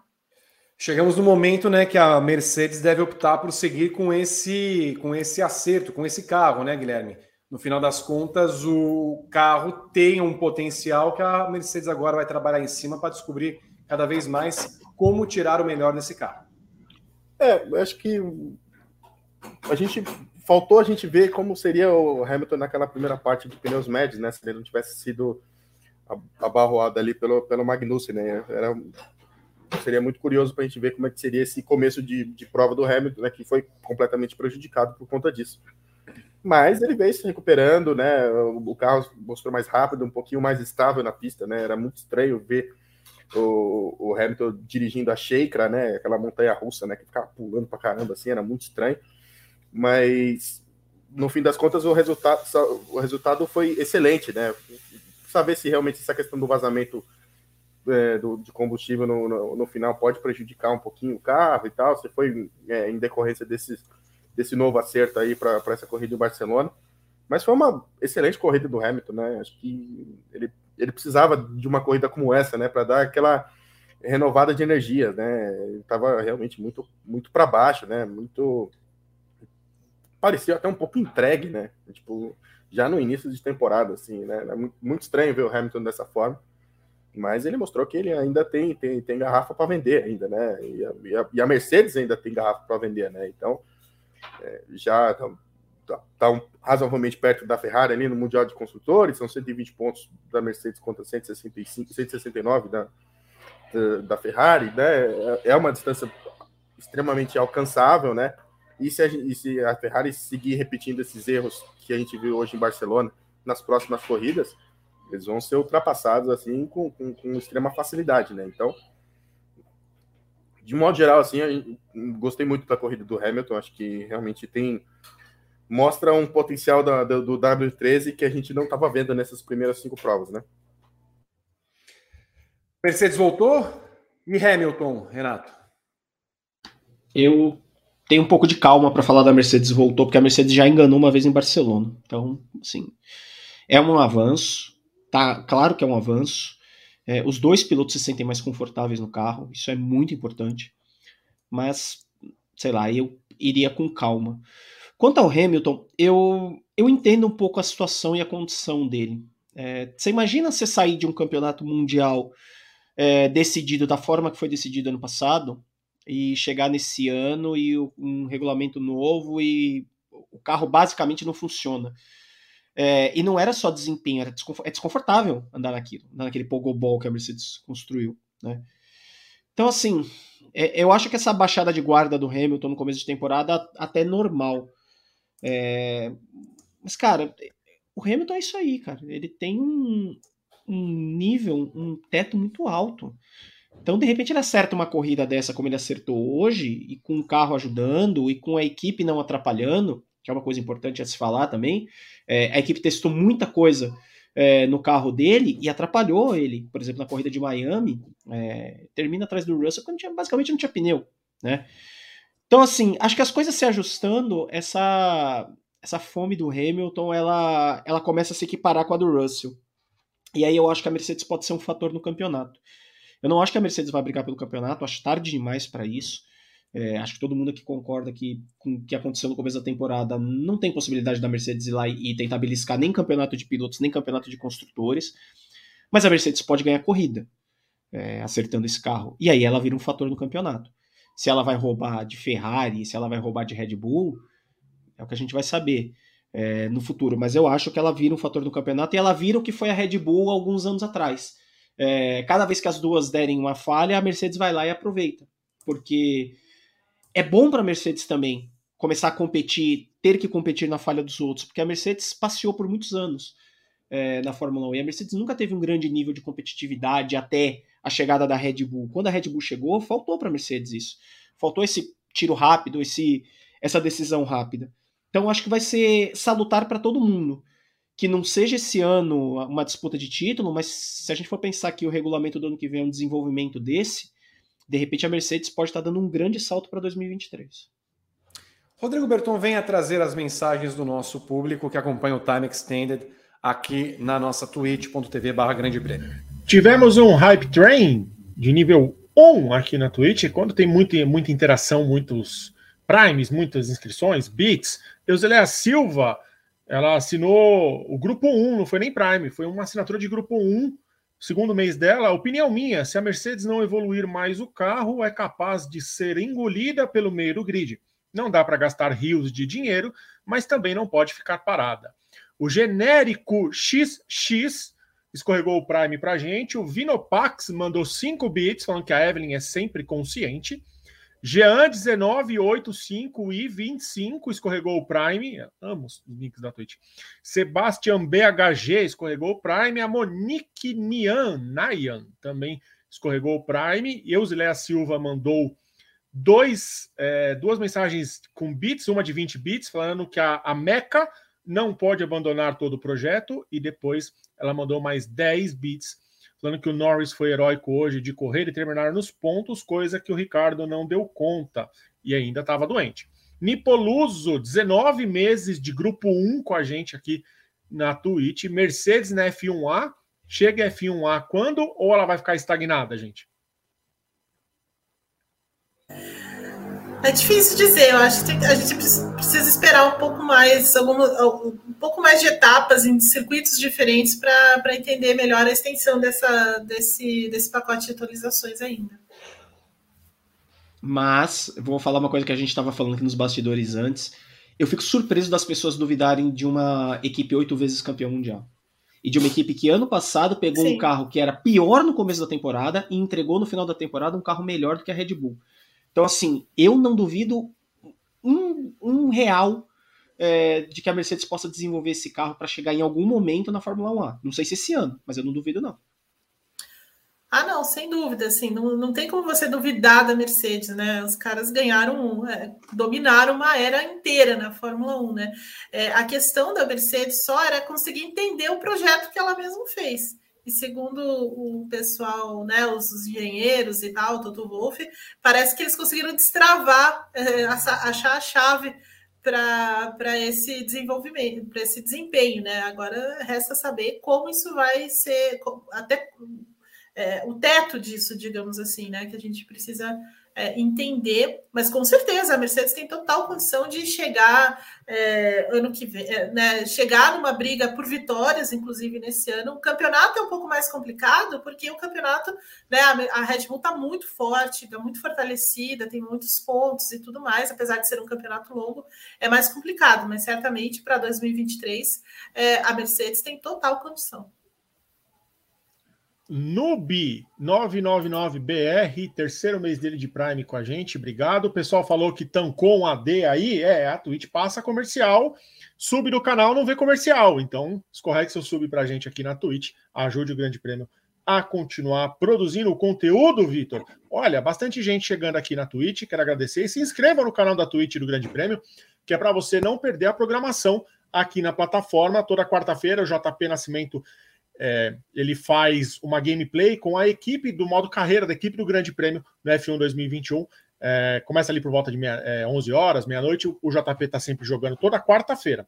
E na sexta-feira de corrida da Fórmula 1, ele, o Pedro Prado, às vezes o Gabriel Carvalho, eles fazem a prévia das corridas no GP Gameplay também no F1 2021 aqui na Twitch. Então é sempre importante que você siga para você receber os avisos que nem a gente recebe, né, Renato? 11 15 11 20 da noite na quarta-feira, que é o susto, né? Que a gente às vezes esquece que vai ter. 11 20 da noite, bum, bum, grande prêmio está online. Aí a gente vem aproveitar o finzinho da noite com o JP e, e bater um papo com ele, que é muito legal. É muito legal. Depois de achar que a gente que morreu alguém, que a gente vai ter que todo mundo entrar em plantão.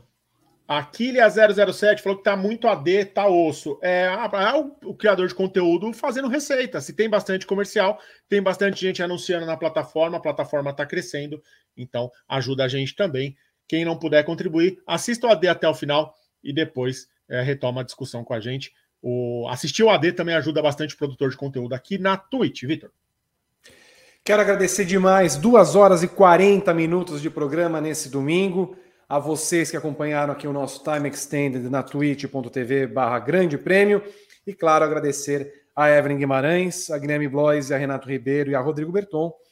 Voltamos na semana que vem com mais briefing GP de Mônaco rolando e se vencer um brasileiro, já antecipo, haverá um briefing especial, Evelyn Guimarães, para as 500 milhas de Indianápolis assim que terminar a corrida. Tal Fiquem qual ano passado, né, Vi? Tal qual ano passado. A gente fez a noitezinha essa atração. Faremos também de novo. Caso tenha uma vitória de Tony Canaan ou Hélio Castro Neves. Acompanhe em grandepremio.com.br nesse domingo. é, na segunda-feira tem Paddock GP para fazer a análise e o pós-corrida do GP da Espanha. Beijo para todos vocês. Bom domingo. Tchau.